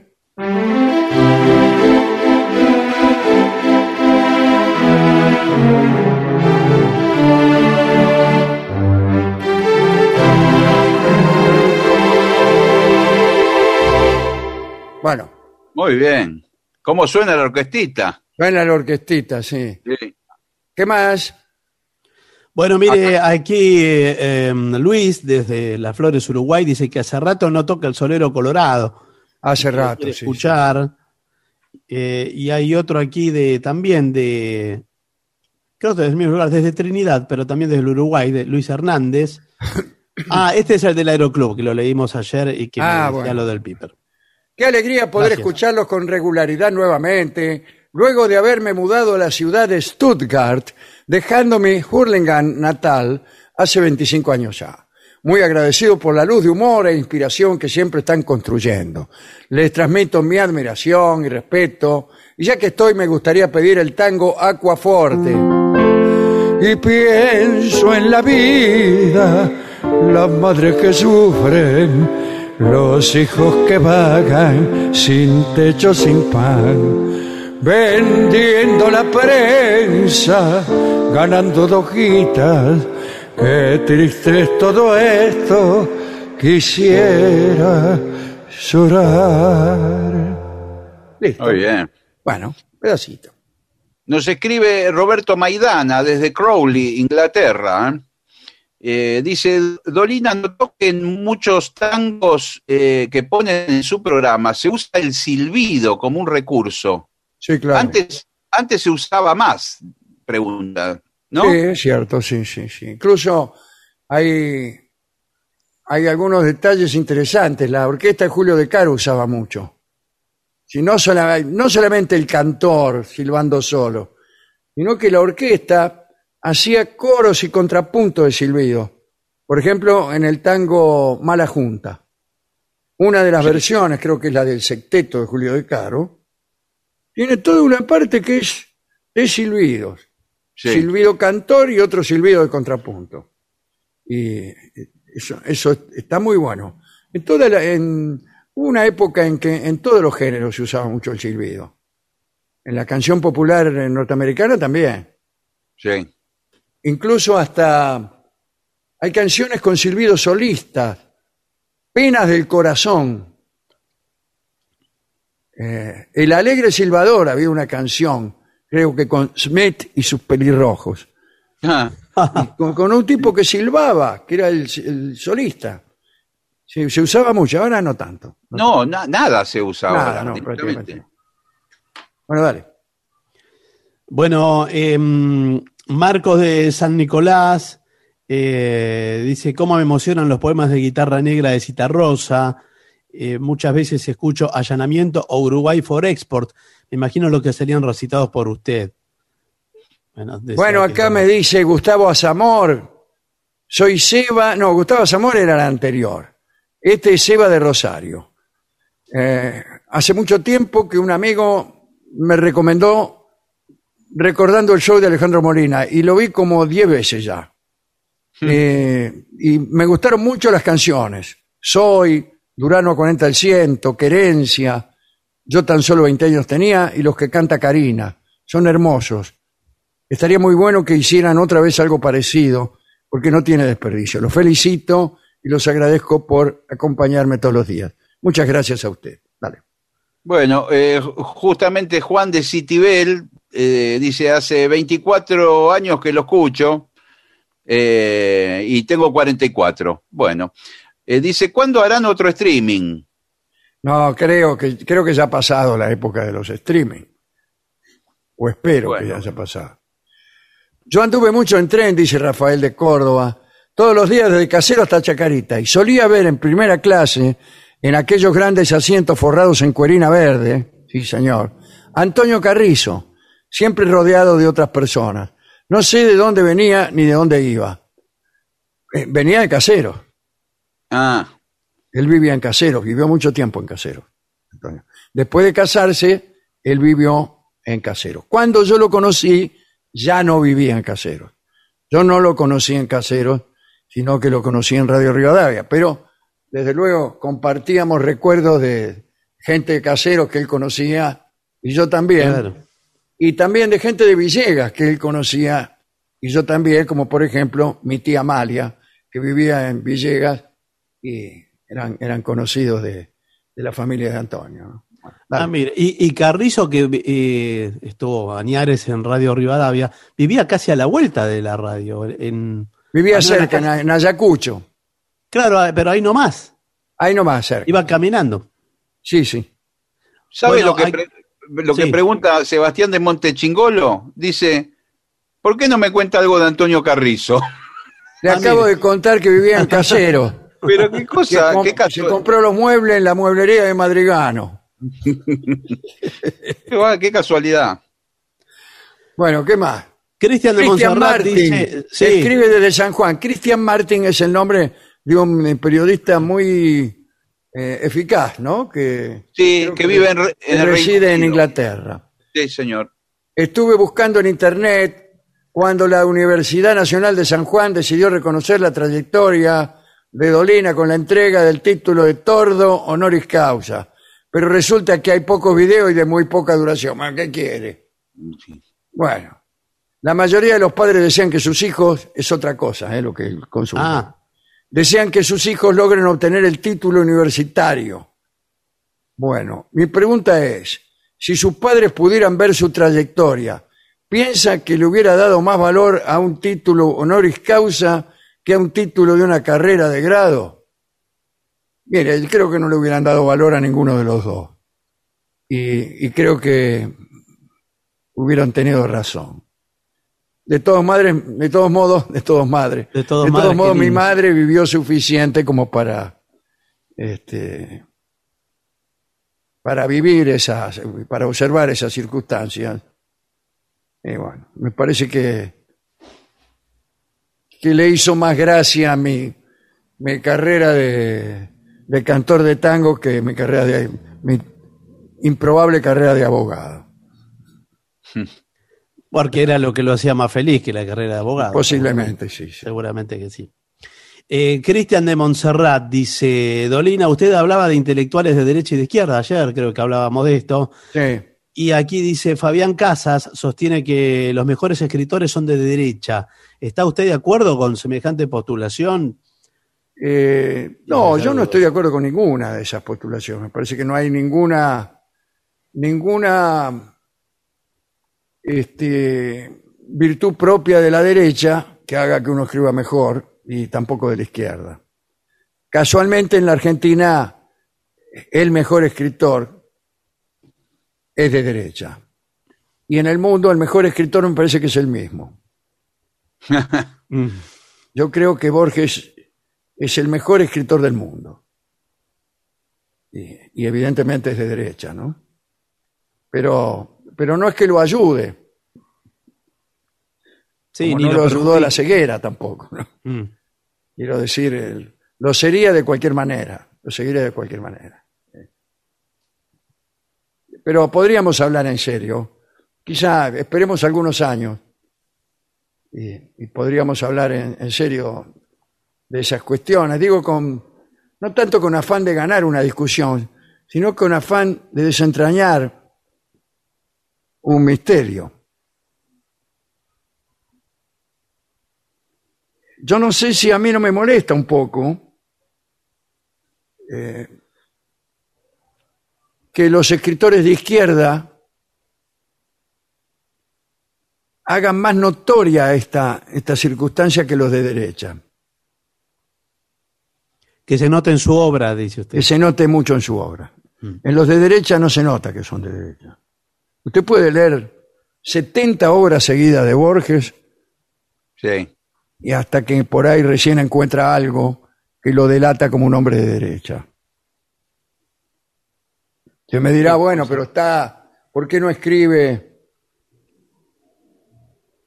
sobre los pobres o por qué sus obras no transcurren? Eh, bueno, qué sé yo, no sé. No lo sé. Pero es un hombre que está continuamente pensando y no en términos de derecha e izquierda. A veces los escritores de izquierda tienen demasiado presente el compromiso político.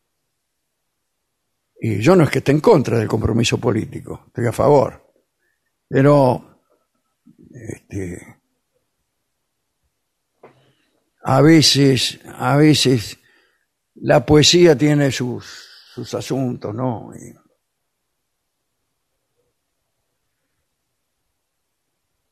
Vamos, Neruda me gusta más cuando habla de amor que cuando habla de tractores. Mm. Mm. Así que, pero esa es una cosa sobre la cual cabe reflexionar mucho, pensar mucho, mirar. Pero es un tema, es un tema para, Sí. para ver.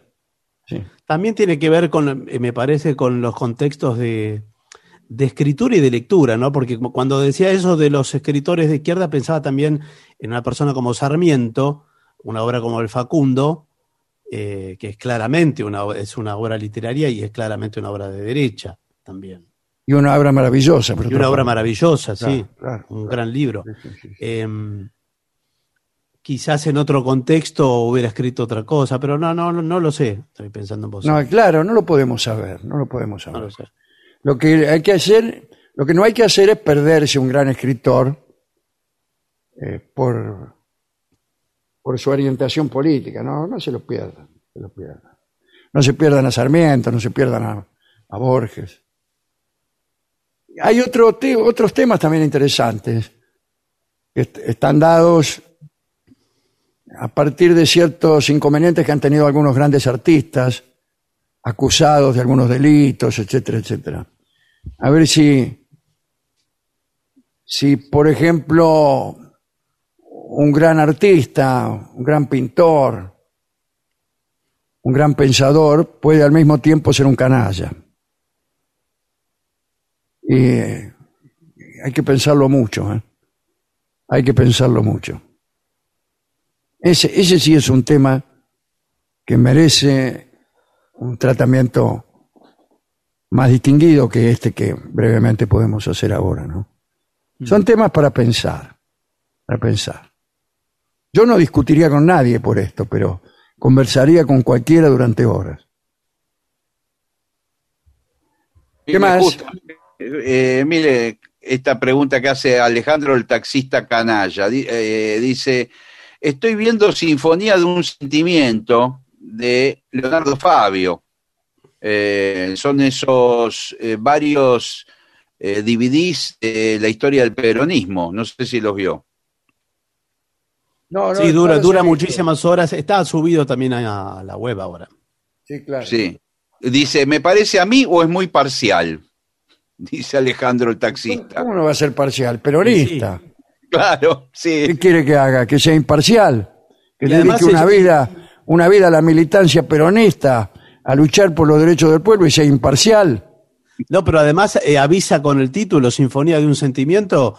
eh, creo que no, No, claro. es- no es oculta nada. Es así, no, no.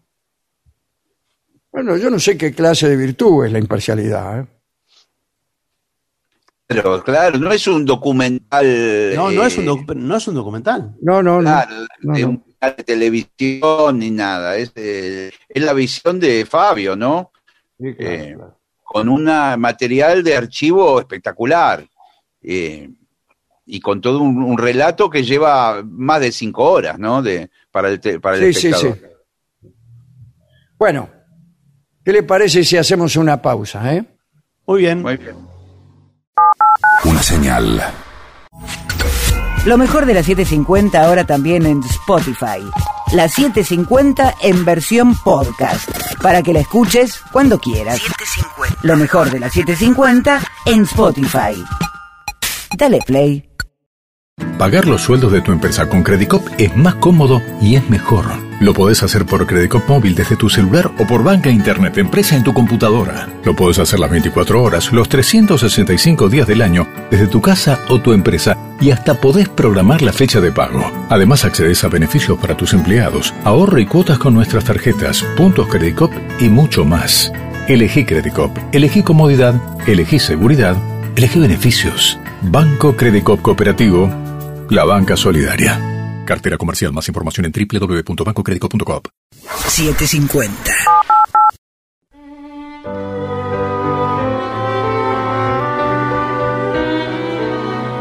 Continuamos en La Venganza Será Terrible por las 7.50. Recuerden que nos pueden eh, contactar eh, a través de redes sociales. Nos encuentran como La Venganza Radio. Y también hay un WhatsApp especial para los oyentes, para que se agenden directamente en el celular y lo tengan a mano, que es 6585-5580. Hablaremos esta noche de más hechos milagrosos en China. ¿Qué digo? Hemos hablado muchas veces de los catálogos oficiales de maravillas que había en China. Bueno, hoy tenemos nuevos. Por ejemplo, en la mitología china se cuenta el movimiento de los montes de los inmortales que flotaban en las aguas. De eso hemos hablado. Pero parece que en tiempos históricos se trasladaron algunos montes reales, no míticos, y que estos traslados provocaron importantes problemas regionales. Por ejemplo, un monte llamado Guay se hallaba originalmente en medio de un lago en la subprefectura de Dongwu. Un día, después de una noche de mucho viento y mucha lluvia, los lugareños se encontraron con que el monte no estaba más. Uh, ¿Qué pasó? Pero para hacer este milagro más enfático, sucedió que los hombres que vivían en la subprefectura de Uiji, a unos cuantos kilómetros de ahí, amanecieron con un monte nuevo en su región. Lo llamaron rápidamente Monte Extraño. Algunos habitantes de Dongwu el sitio original de aquel monte, reconocieron el monte que les pertenecía en la subprefectura de Wiji, donde estaba ahora. Algunos lo hicieron porque recordaban bien la forma del monte desaparecido. Otros certificaron la veracidad de la mudanza cuando encontraron en la falda del monte los mismos caminos que recorrían a diario. Y mirá, los caminos que recorrían en, el monte desaparecido están aquí. Un, campesino de Dongwu encontró en el monte que se había trasladado una cabra que le pertenecía. Aunque los habitantes de Wiji terminaron por reconocer que ese monte era ajeno, los habitantes de Dongwu debieron resignarse a los hechos, porque aquella elevación no volvió a moverse, se quedó ahí. Y ese no fue el único caso. Otro caso se dio en la zona de Jiazhou, uno de cuyos montes se fue a la prefectura de Ku. Han dicho los sabios que el hecho de que los montes cambien de lugar es una señal que augura calamidades. Por ejemplo, según el capítulo Jing Teng del clásico titulado Enciclopedia de la dinastía Shang, los montes que cambian de lugar son augurio de que los monarcas obrarán sin rectitud y sin justicia, y de que los altos cargos del gobierno serán concedidos a hombres desleales. Se ah, consigna el traslado milagroso incluso de templos de una región a otra. En algún caso, con un sacerdote o más dentro sacerdote que amanecía en otro sitio y aterrorizado hacía la denuncia que luego venía a engrosar esta lista de sucesos extraordinarios. ¿no? Otra historia, ya no de traslado de montes. El señor Misu, ¿qué tal? Sí. Era un hombre acaudalado y le ocurrió lo que ahora contaremos en tiempos de los Han, una dinastía buena. Todos recomendaban que había que gobernar como los Han. En cierta ocasión, Misu regresaba en su carro desde Loyang hasta su casa, que estaba en la zona de Dongai. Misu se encontró en medio del camino con una hermosa mujer, Sí. la cual le preguntó si podía llevarla en el carro. Misu aceptó y avan- avanzaron juntos unas 20 leguas, que es mucho avanzar, ¿eh? Es muchísimo. eh, eh, Hay Sí, gente sí. que se ha casado ya Claro. el camino. al cabo de las cuales la chica agradeció la ayuda, pero le hizo la siguiente confesión. Mire, la mujer hermosa dijo que era un heraldo, ella era un heraldo del cielo, y llevaba la orden de quemar la mansión de un tal Misu, que estaba en la zona de Dongai. Misu entonces le suplicó que no lo hiciera pero ella respondió que le era imposible no quemarla. Lo único que podía hacer era avanzar más despacio, dejándole tiempo a Misu para llegar antes que ella. Buah, lo primero que hizo Misu fue creer en todo lo que había oído. Mm. Luego siguió su camino apurado. Arribó pronto y pudo sacar de la mansión a su familia y sus bienes. Al día siguiente estalló un incendio feroz. Misu agradeció la delicadeza de aquella mujer heraldo del cielo y se dedicó el resto de sus días a llevar a personas que estaban a la deriva en los caminos, Mire usted. con la idea de conquistar gratitudes celestiales que le evitaran desastres. Pero nunca nadie le dijo nada más. Hermoso cuento. Linda historia, sí. Hay otro hecho extraño, sin desarrollo, anotado en el, en el ya citado Departamento de las Historias, que como hemos dicho es una institución gubernamental que perseguía los sucesos maravillosos para incluirlos en un archivo general. ¿no? Este hecho extraño es el siguiente. En los tiempos de la dina- dinastía Jin, que va del 265 al 420 después de Cristo, vivió un hombre que tenía una curiosa habilidad. Podía quitarse la lengua y volver a ubicarla en su boca.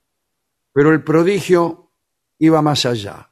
La lengua, extirpada, era capaz de generar sonidos si se lo ubicaba dentro de un jarrón, dentro de una oquedad. Cuentan que la lengua se movía y usaba los lados del recipiente a modo de paladar para Sí. sortear las dificultades de la pronunciación. Después de mostrar el prodigio, el dueño, el tipo este se- que se sacaba la lengua, volvía la lengua a su lugar. Y ahí termina la información. Otro Sí. caso. Bueno. El luto en China en tiempos de la dinastía Han implicaba rigores difíciles de cumplir. Cuando murió su madre, un funcionario llamado Tian Yang decidió cumplir estrictamente con los ritos. Cambió su hogar por una choza y el cariño de su mujer por la soledad y la conversación por el silencio. ¿No es cierto? Su mujer se quedó en su casa, Sí. él se fue a vivir una choza y ahí en silencio, luto. Una noche Tian Yang se presentó en la habitación de su esposa y declaró sus intenciones de unirse, de unírsele o de unírsela. No, no. unírsele, De señor. unírsele. Sea Ah. inclusivo, por favor. de unírsele. Ella le preguntó cómo se atrevía a eso si estaba de luto riguroso. Tin Yan desoyó aquel reparo y yació con ella. Tiempo después, todavía en tiempos de luto, Tin Yan pasó brevemente por su casa a recoger unas cosas. Su mujer lo vio pasar junto a ella en silencio, conservando los protocolos del luto. La esposa quedó perpleja al verse ignorada y le echó en cara no haber obrado así en otras noches. Dice, ¿qué? ¿No me hablas ahora si la otra noche estuviste aquí uniéndote? Sí. Uniéndoteme. Sí. Uniéndote más. Este, bueno, Tian Yan, en un gran estado de perplejidad, dijo que él no había yacido con ella y que estaba sosteniendo fielmente su luto. Oh. Bueno, a la noche siguiente, Tian Yan colgó sus ropas de luto fuera de la choza y se quedó a vigilar. A vigilar cerca de la casa donde vivía su Sí, mujer. A ver si aparecía un tipo. Claro, al poco rato apareció un perro blanco. Se acercó a la ropa, la tomó con las fauces y al instante se convirtió en un hombre, más precisamente en Tian Yang. Entonces el verdadero Tian Yang salió de- detrás de, de sí mismo, digamos. Se vio a sí mismo llegar a la cama de su esposa. Eh, bueno, el verdadero Tian Yang ahuyentó a golpes al impostor que se esfumó. Pero la historia no terminó allí, porque la mujer sintió una deshonra tan grande que perdió la vida. Uh, claro. Se anota en el departamento de historias que Tian Yang sintió profunda pena cuando se preguntó cuál era la deshonra, en tanto y en cuanto quien había participado del vaivén amoroso con su esposa había ejercido una sustitución perfecta. Pero, ¿qué quiere? Así son las esposas chinas. Estos son los cuentos que tenía yo para contar. Vamos a escuchar la canción que se llama Llévame carretero, Sí. en honor al, Al que al tipo que fue este, alertado de abordado por la hermosa mujer que era un heraldo del cielo, quien le advirtió acerca del inminente incendio de su mansión. Eh, este tango fue compuesto pensando en ese episodio. Canta Carlos Gardel.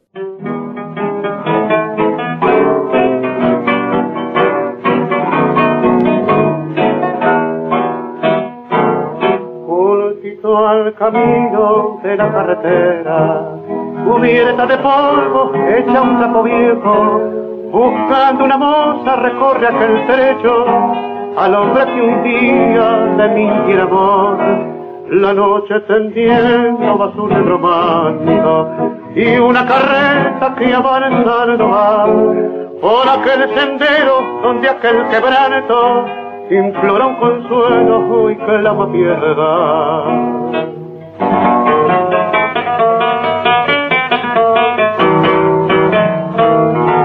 Llévame carretero, ¿dónde está mi amor? Llévame que me muero de pena y dolor. Y era muy guapo el mozo, ¿sabes carretero? Por eso es que quiero buscar al traidor. Dulce palabra llena de emoción halagaba mi alma y mi corazón. Y yo su alegría, la luz de sus ojos y hasta de su antojo con ciega pasión. Por eso te pido que escuches mi ruego. No ves que no puedo seguir con mi pena. Y es tanto el tormento que está mi alma de angustia, tristeza, de llanto y dolor. Conozco mirar torpe el carretero, siguió picaneando al buey delantero, por aquella huella donde aquella moza se quedó llorando buscando su amor.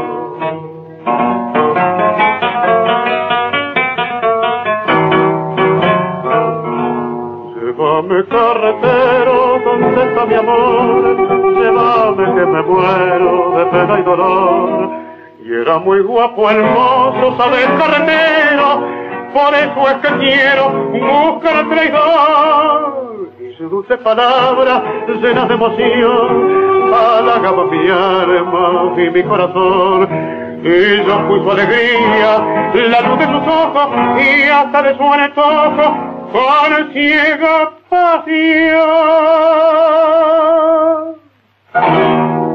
Era Carlos Gardel, en La venganza será terrible, llévame carretero.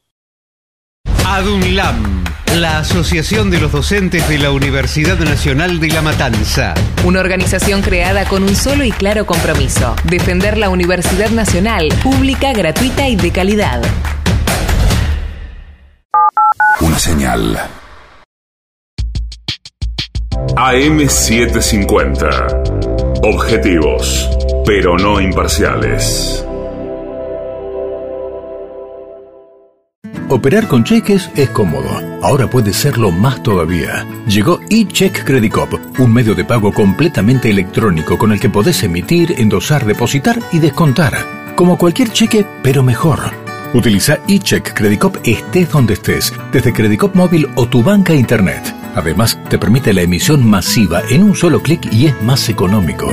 Adherite a iCheck Credit Cop y listo, empezá a operar. iCheck Credit Cop, más económico, más seguro, más fácil. Consulta beneficios especiales en www.bancocreditcop.coop. Banco Credit Cop Cooperativo. La banca solidaria. Cartera comercial. Más información en www.bancocreditcop.coop. 750.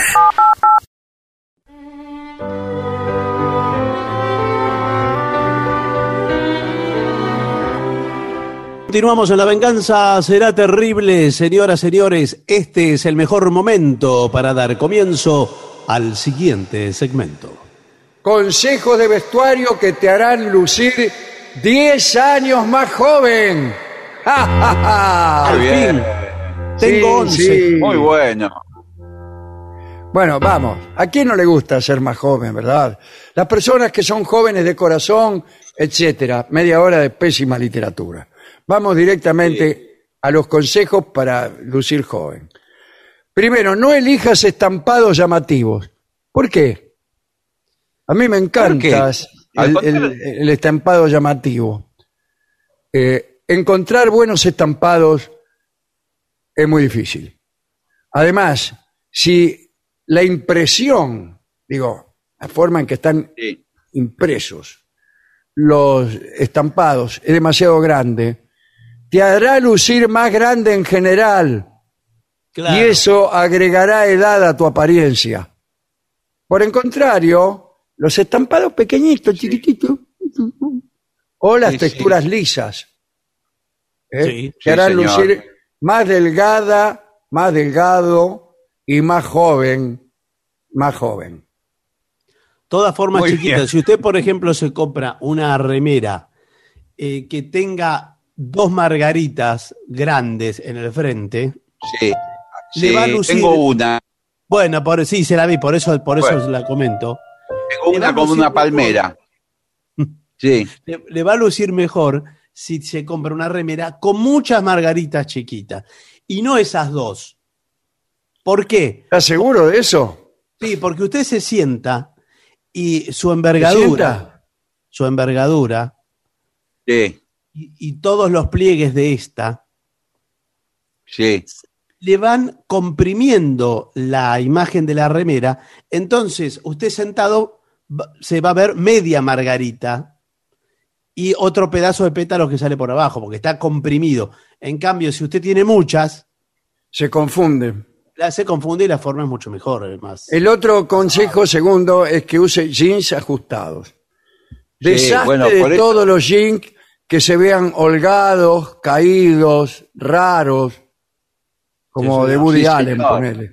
Claro. Sí, señor. Por eso eh, todo el mundo está usando, y me incluyo, los jeans bochines. Muy chupín, ¿eh? demasiado chupín, al punto de que le está, le está cambiando la voz, porque Sí, Bueno, sí. son- Y se le bien sa- ¿sabe qué pasa? Le, eh, se le sale la carne sí, eso sí. por arriba de la cintura, ese es el tema también. claro, Sí. El chupín te va tirando todo lo que sobra, los sobrantes cárneos, te los Sí. tira para arriba. Vos te ajustás el cinturón y salen 10 buenos kilos Sí. de- de- este, que debieron haber estado bajo el pantalón y lo tenés en la panza. Bueno, eso por es un eso problema también, ¿eh? mu- muchos eh, eh, combinan con un saco bien amplio, bien abierto. Claro. Un saco claro, arriba. claro. Eh, el jean ajustado es lo que recomendamos, Sí. pero no Tantix. Eh, ten cuidado con la ropa sin forma. Sí. La, la ropa de gran tamaño puede parecer una buena solución si deseas ocultar, por ejemplo, la zona del abdomen. Sí. Bueno, ¿Por qué no dice el abdomen directamente? Eh, sí, lo que es el abdomen. Lo que es Como el abdomen. como o lo dicen que en la zona del televisión. abdomen. Sin embargo, esto, ¿Qué cosa? esto puede actuar en tu contra y hacerte ver más grande. Claro. Sí. Sí, o sea, el poncho, por ejemplo. El poncho te hace ver prácticamente como una carpa de Sí, servicios eléctricos del Gran Buenos Aires. sí. sí. No es una prenda que favorezca. No, a que- las personas que son robustas como yo, eh, buscamos que la, la- la remera no sea muy apretada y por ahí se nos va la mano con el talle, con talles grandes, que ya pr- prácticamente la remera no tiene forma. claro. Lo mejor es una chaqueta más corta que termine a mitad de la cadera y que defina tu cintura. ¿Qué cintura, ¿De qué cintura me estás hablando? ¿Qué es ese paquete de hierba ese tú? Claro. Y acá vuelve a decir, resalta la cintura. A medida que envejecemos, nuestro busto, amigas, Sí, y nuestro vientre, amigos, sí. parecen fusionarse en uno. Sí. Ha hablado, la señora ha dicho la verdad. Por eso, resaltar nuestra cintura, siempre que sea posible, ¿no? Que no, que no nos ocasione un, un desmayo. Claro, tampoco. Es la clave para lucir más jóvenes. Elige un cinturón ancho. ancho Claro, un cinturón ancho, eso estaba pensando, con una buena hebilla. El de Caradagian. Sí. Vio que es- era ancho el cinturón. Claro, el del- cinturón del campeón del mundo. Claro. Elige un cinturón ancho, un blazer con pinzas, con pinzas en el bolsillo. ¿Dónde hay No, pinzas? No, con, Con pinzas pinzas, sí. que ¿Para qué sea- quieren las pinzas? No, las pinzas para que sea entalado eh, al cuerpo. Porque Un sabe que lo, lo podemos decir en criollo, las formas que no tiene usted las tiene que tener la ropa, ¿entiende? Es así. Claro. Entonces, por eso le pide eso. Sí, también le puedo decir que eh, es inútil soplar contra el viento, ¿no? Bueno, bueno, pero No, uno bueno, tiene que pero- poner lo mejor de sí. Pero le puedo asegurar que con un jean chupín bien apretado, un cinturón muy ancho con una villa y un saco todo entrazado, mejora Claro. muchísimo. Así cualquiera parece Brad Parece un Pitt. superhéroe ya, porque Elige los lentes de sol con mucha atención, ¿eh? Porque te hacen ver moderna y aumentan enormemente tu estilo. Moderna en el sentido de haber nacido después de la caída de Constantinopla. Bueno, los anteojos con forma de gato pueden corregir el, por- el problema de los párpados caídos y hacerte señor. lucir más joven. Pero cada vez estoy Menos luciendo gato. más joven. sí, ya es una niña casi. Los ojos con forma de gato son esos tipo Audrey Hepburn que tienen para Sí. arriba, que tienen como una Sí, sí, sí. Elige joyas de apariencia sencilla. Sí. Eh, nada de joyas lujosas, no, no. Los jóvenes preferimos accesorios más minimalistas. Entonces, Sí, en vez de amontonar pulseras, collares, camafeos, dijes, considera quitar algunas piezas y dejar algo simple, algo Un sencillo. detalle, un detalle. Un detalle. A mí, presénteme sencillo. La emperatriz del tango. No, no, no, no. Algo realmente. Eh, ¿Sabe que hasta puede ser una piedra cualquiera? Una piedra de balasto, de esa de Pero la vía. Mire, una, una piedra bien puesta Ah, sí, en la Sí. cabeza. Es, es lo que hace lo que hace el detalle, porque usted quizás no la sabe llevar y se llena de, de diamantes y de toda esa porquería. Pero usted se Si no pone- la sabe llevar y se gasta sabe una llevar. ponchada de peso en algo que no le luce, señor. En ¿Sabe cambio, otra un- co- una regia otra- piedra bien puesta eh, le puede hacer lucir allí donde comienza, lo podemos decir acá con todas las Allí donde le dije, sí. donde se forma como una especie de, de valle en el Sí, escote, en, en el paso de Uspallata, como quien dice. pero a la entrada, pero a la entrada, no, sí, muy- sí. no muy avanzado. No, no, ahí nomás. Ahí nomás, a la entrada. una ¿Sabe? piedra bien puesta ahí le luce mucho mejor que cualquier otra cosa. ¿Sabe una cosa que también se puede usar? Un rosario. ¿eh? Un rosario con una cruz. Pero quiere Ah, bueno, pero, El pero Papa, tiene, que ¿es ser, usted quién es? tiene que ser creyente, señor. Bueno, hay algunos de colores, por ejemplo. Yo compré uno azul. rosario de colores. Yo Sí, compré que uno compró azul. usted. ¿Qué es esto? ¿Es una, una iglesia o una kermés? Yo compré uno No. azul de plástico. No, el rosario Bueno. azul de Gillespie que flotaba en el agua con piedras de, de quilates increíbles, eh, le quedaba bárbaro, ¿eh? La verdad que Bueno, no, no se lo dijimos en su momento porque nos dio pudor, pero la verdad Claro. le quedaba muy No bien. uses demasiado el color negro. Negro, Ah, el color color negro. negro. Ah, el color negro. O sea, el no color. El negro perfila la figura y sí. puede ser adecuado para casi cualquier ocasión. Sin embargo, a medida que envejecemos, nuestra piel tiende a volverse más pálida. No, no crea, ¿eh? Por lo que usar el color negro puede crear un fuerte contraste. Claro, la gente pálida, vestida de claro. negro, sí, sí. Específicamente en el escracho, ¿eh? Sí, puede enfatizar las arrugas, resaltar las sombras, este, buah, y usted queda, queda como un vampiro. Sí. Da. Envejece. Usa un brasier de la talla adecuada. Estamos hablando de un, qué es un brasier? de un, un sostén. Claro. Ah, eso es un brasier. Eh, sí. Usar el sostén incorrecto no solo es incómodo, sino que te puede agregar más de 10 años a tu apariencia. Claro, porque hay, Especialmente hay- si, si uno es hombre. porque hay algunas chicas que se compran el brasier un número más chico del que te deberían usar. No, pero tiene que usarlo. eh, acá lo peor es usarlo más grande, dice. Ah, bueno. Claro. No, Igual eh, veo que pero- es una es una prenda que ya está eh, como en retirada, ¿eh? En ¿Y qué años se no. usa en, en- en lugar de eso? Nada. Nada, no se usa Ah. nada. No se yo, va a yo usar. también. Yo soy, estoy a favor. Sí. Eh, esos, esos sostenes eh, que parecen eh, armados en una herrería, Sí, el, el arnés. ahí que usted ve, o los que se usaban en la década del 50. Claro, que tenían un armazón de alambre. Un armazón de alambre, venía su novia, parecía que, que, que entraba un Cadillac 57. No, es un Fiat 600, mire, pero Bueno. con unos arreglos. Después, presta atención al escote. Ah, ah, lo, Lo que, que decía el señor. Sí, señor. Puedes intentar ocultar un cuello envejecido debajo de tu ropa, pero de hecho un escote abierto lo hará lucir más joven y atractivo. Claro. Prueba con un suéter con cuello en B, en B corta, Sí, Sí, claro, ¿cómo lo va a tener en B claro. larga? claro. Eh, o, o con un vestido de cuello estrecho y con volantes para manejar. Con volados. Con volados, está muy Sí. bien.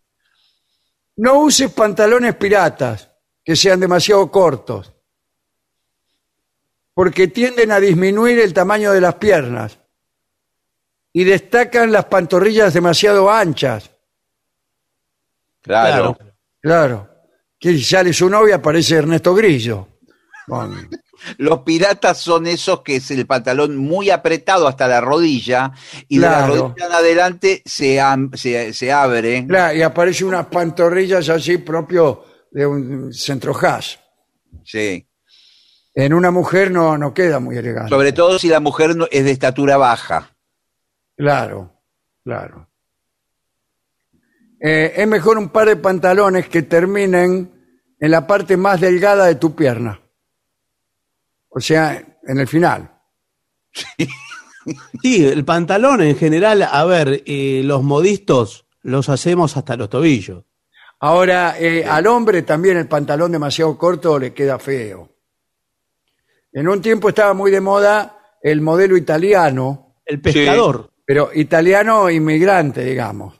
Sí. O sea, con el, con el sombrero hundido hasta las orejas, te viniste para abajo como fungi italiano. ¿no? Claro. Y los pantalones cortos. ¿Y qué la se manga veía? bolsillo. Las medias se veían. Claro, se veían todas las medias. Sí, pero los grandes centros de moda en Italia, en Bérgamo, Sí, pero eso no tiene nada que ver con el Tano Setembrino. no, que nada. vive que en la de mi casa, no. Pero los pantalones los conservan igual porque los hacen cortos, ¿eh? Sí. Ah, sí.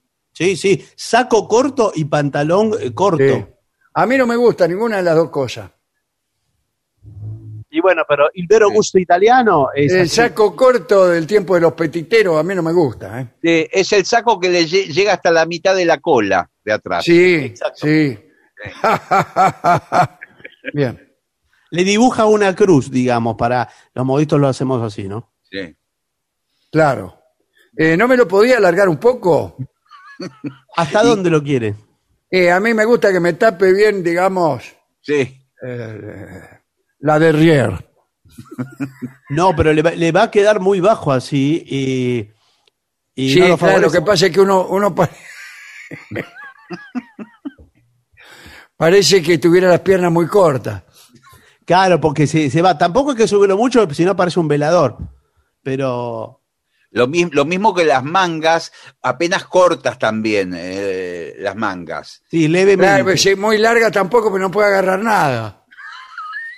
Pero también, pero no queda peor que se le salga media camisa por a- para la manga para adelante. Yo no sé, por eso le estoy diciendo, vengo acá a pedir consejo porque no sé qué hacer.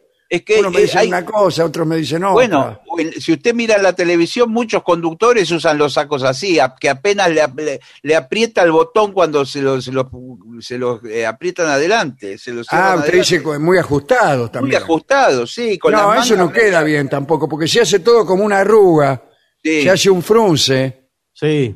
que no queda bien.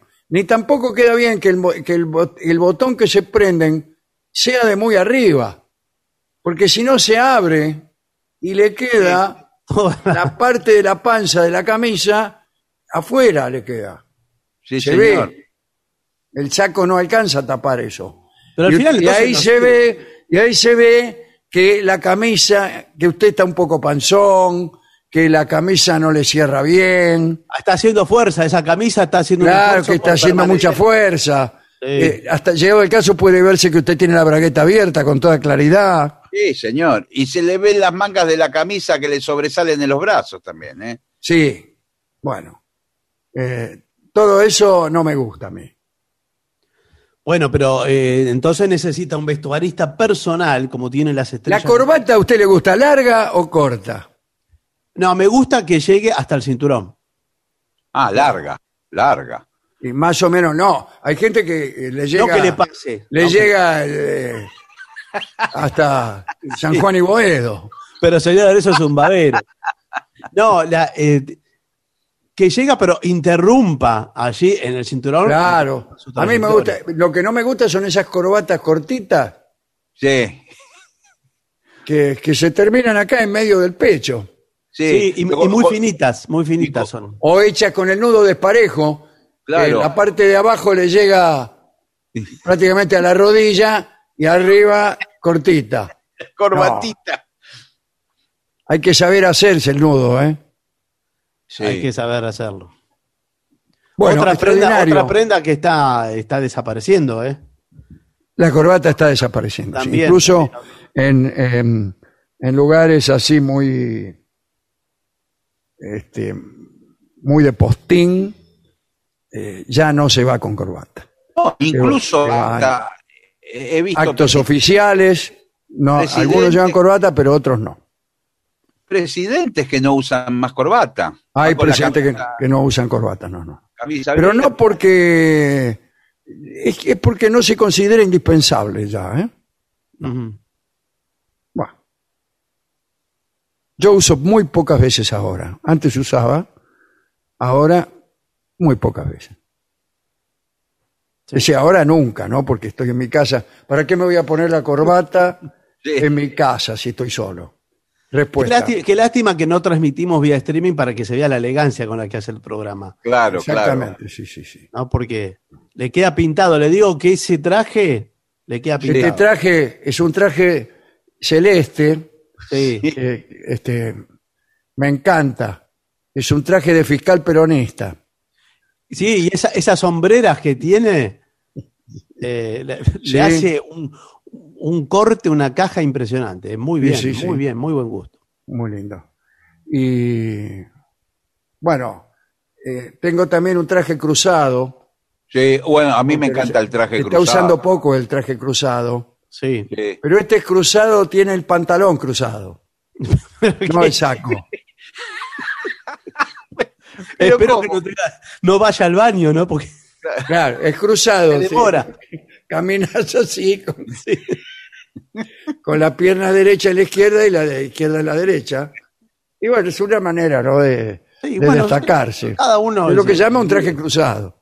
Sí, sí. Muy cruzado. Bueno, hablando de cruzados, vamos a hacer una pausa para luego ir al encuentro de nuestros músicos, Sí, por favor. Hablando de gente elegante.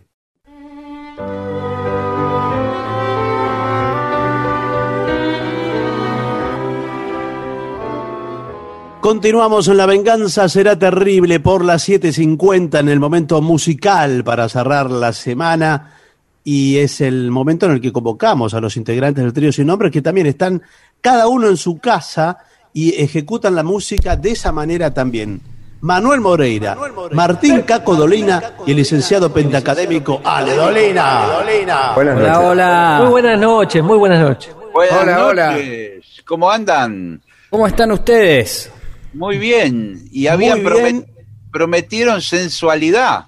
hoy. Ah, ¿cómo? Eh, es lo que, ay, verdad, ¿eh? ¿Cómo es lo que hay, eh. estuvo, pensando estas últimas 24 horas en eso. No, no Sí. durmió, no durmió de solo pensarlo. Yo tampoco. Bueno, pero no se apure, señor. Usted sabe cómo es esto de la sensualidad. No se tiene que apurar. Claro. Sí, Primero vamos viene a... la- inevitablemente viene la decepción, ¿no? Sí, por eso. Eh, vamos a arrancar con otra canción. eh, Ah. Porque la sensualidad viene con la canción de las series. claro. Ah, viene después. La otra no es sensual, ¿no, Ale? No, no. Pero, pero el nombre es prometedor. Sí, en realidad el nombre podría dar a pensar, pero abre unos paréntesis y aclara. Claro, claro. Porque Estoy la canción- hablando de otra cosa. Claro, exactamente. Sí. La canción es una canción de George Harrison y la canción se llama Give Me Love, que uno dice, ¡epa! Claro, claro. Abre paréntesis, Claro, pero un momento. inmediatamente- entre paréntesis dice, Claro, eh, tenga mano, tallador. Ve, ve las caras de la gente cuando dice Give Me Love, eh, eh", y abre paréntesis y dice Peace on Earth, o sea, paz en la Eh, tierra. Y todo eh, esto- ¿qué? Ah, Leo. al final, yo ya lo sabía. Bueno, y, eh, y- Bueno, es una canción de George Harrison. Sí, Eh, Lo acabo de decir, sí. de, de solista. Sí, de solista. Eso sí. sí. Creo que no. Ah, no es del primer disco. No, me parece. que Eh, No, no. Material World. Sí. bueno, muy este- bien. este tema ¿Y pa- está- ¿A quién se lo dedican? Esta, este tema es dedicado a César por WhatsApp.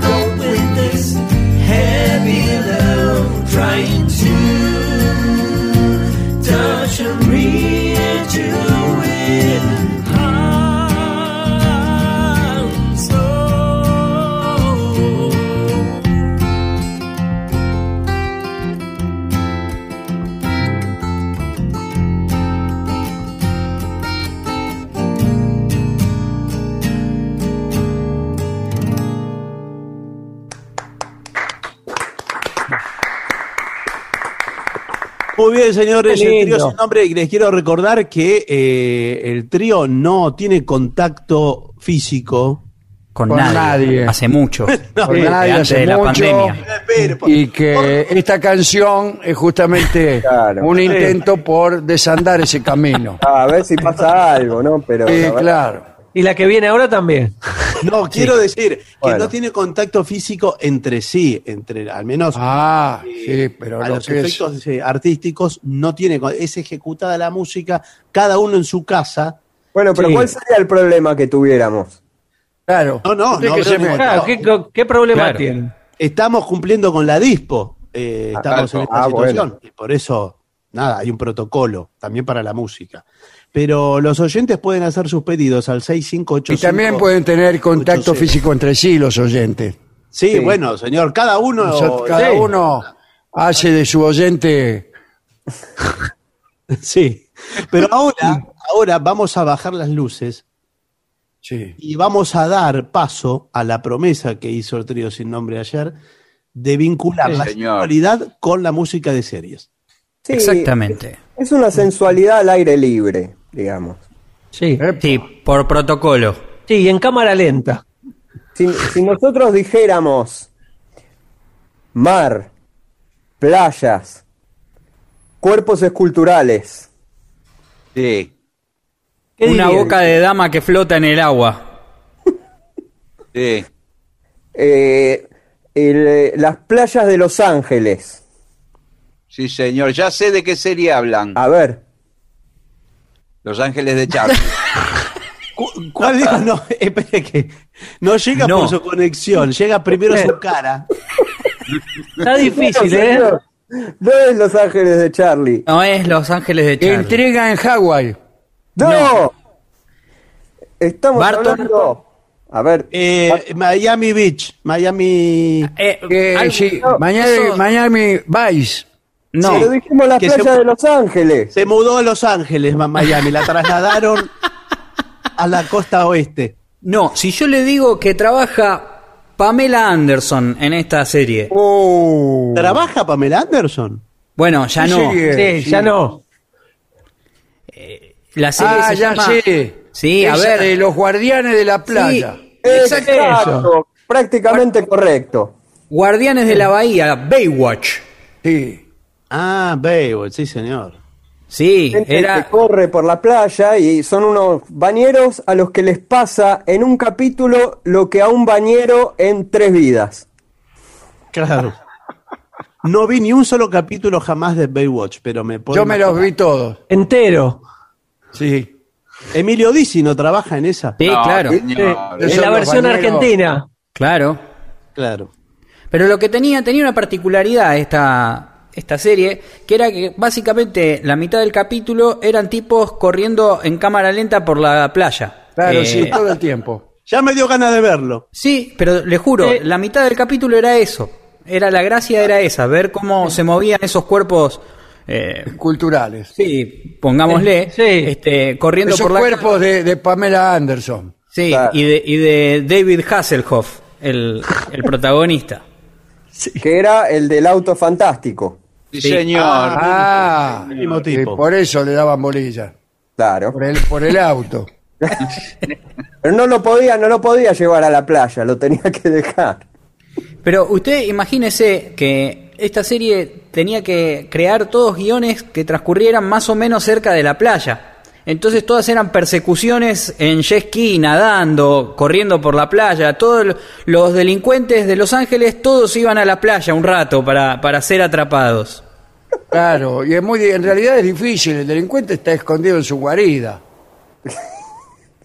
No anda por la playa esperando que, que los de los cantores de Guachipampa lo, lo persigan. Bueno, entonces, el tema de Baywatch en la interpretación del trío sin nombre, ¿dedicado a quién? ¿O a Ya quiénes? le digo. Esta. Dígame, a ver si los tiene allí. Para Utiman. Para Utiman. Utiman. Es otra serie. Sí, claro. La pidió, la pidió por, por Twitter. Muy bien. Muy bien. Bueno, vamos.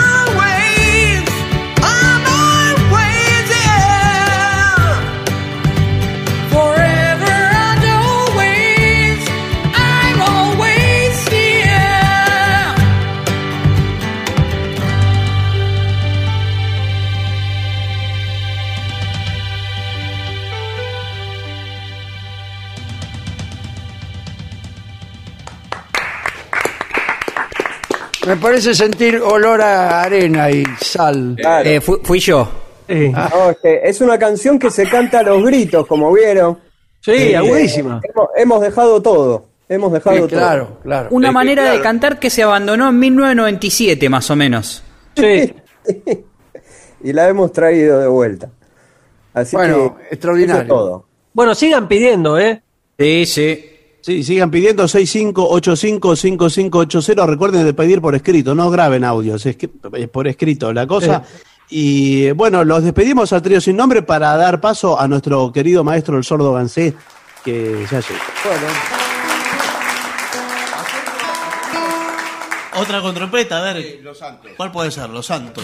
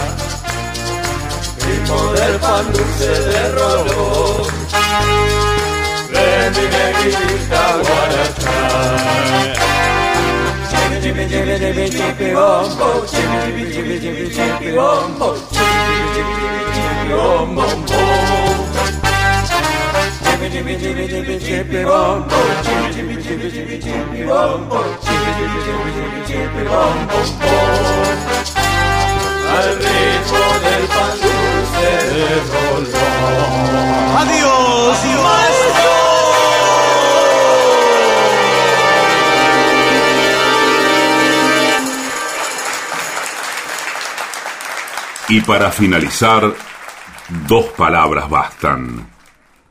Gracias.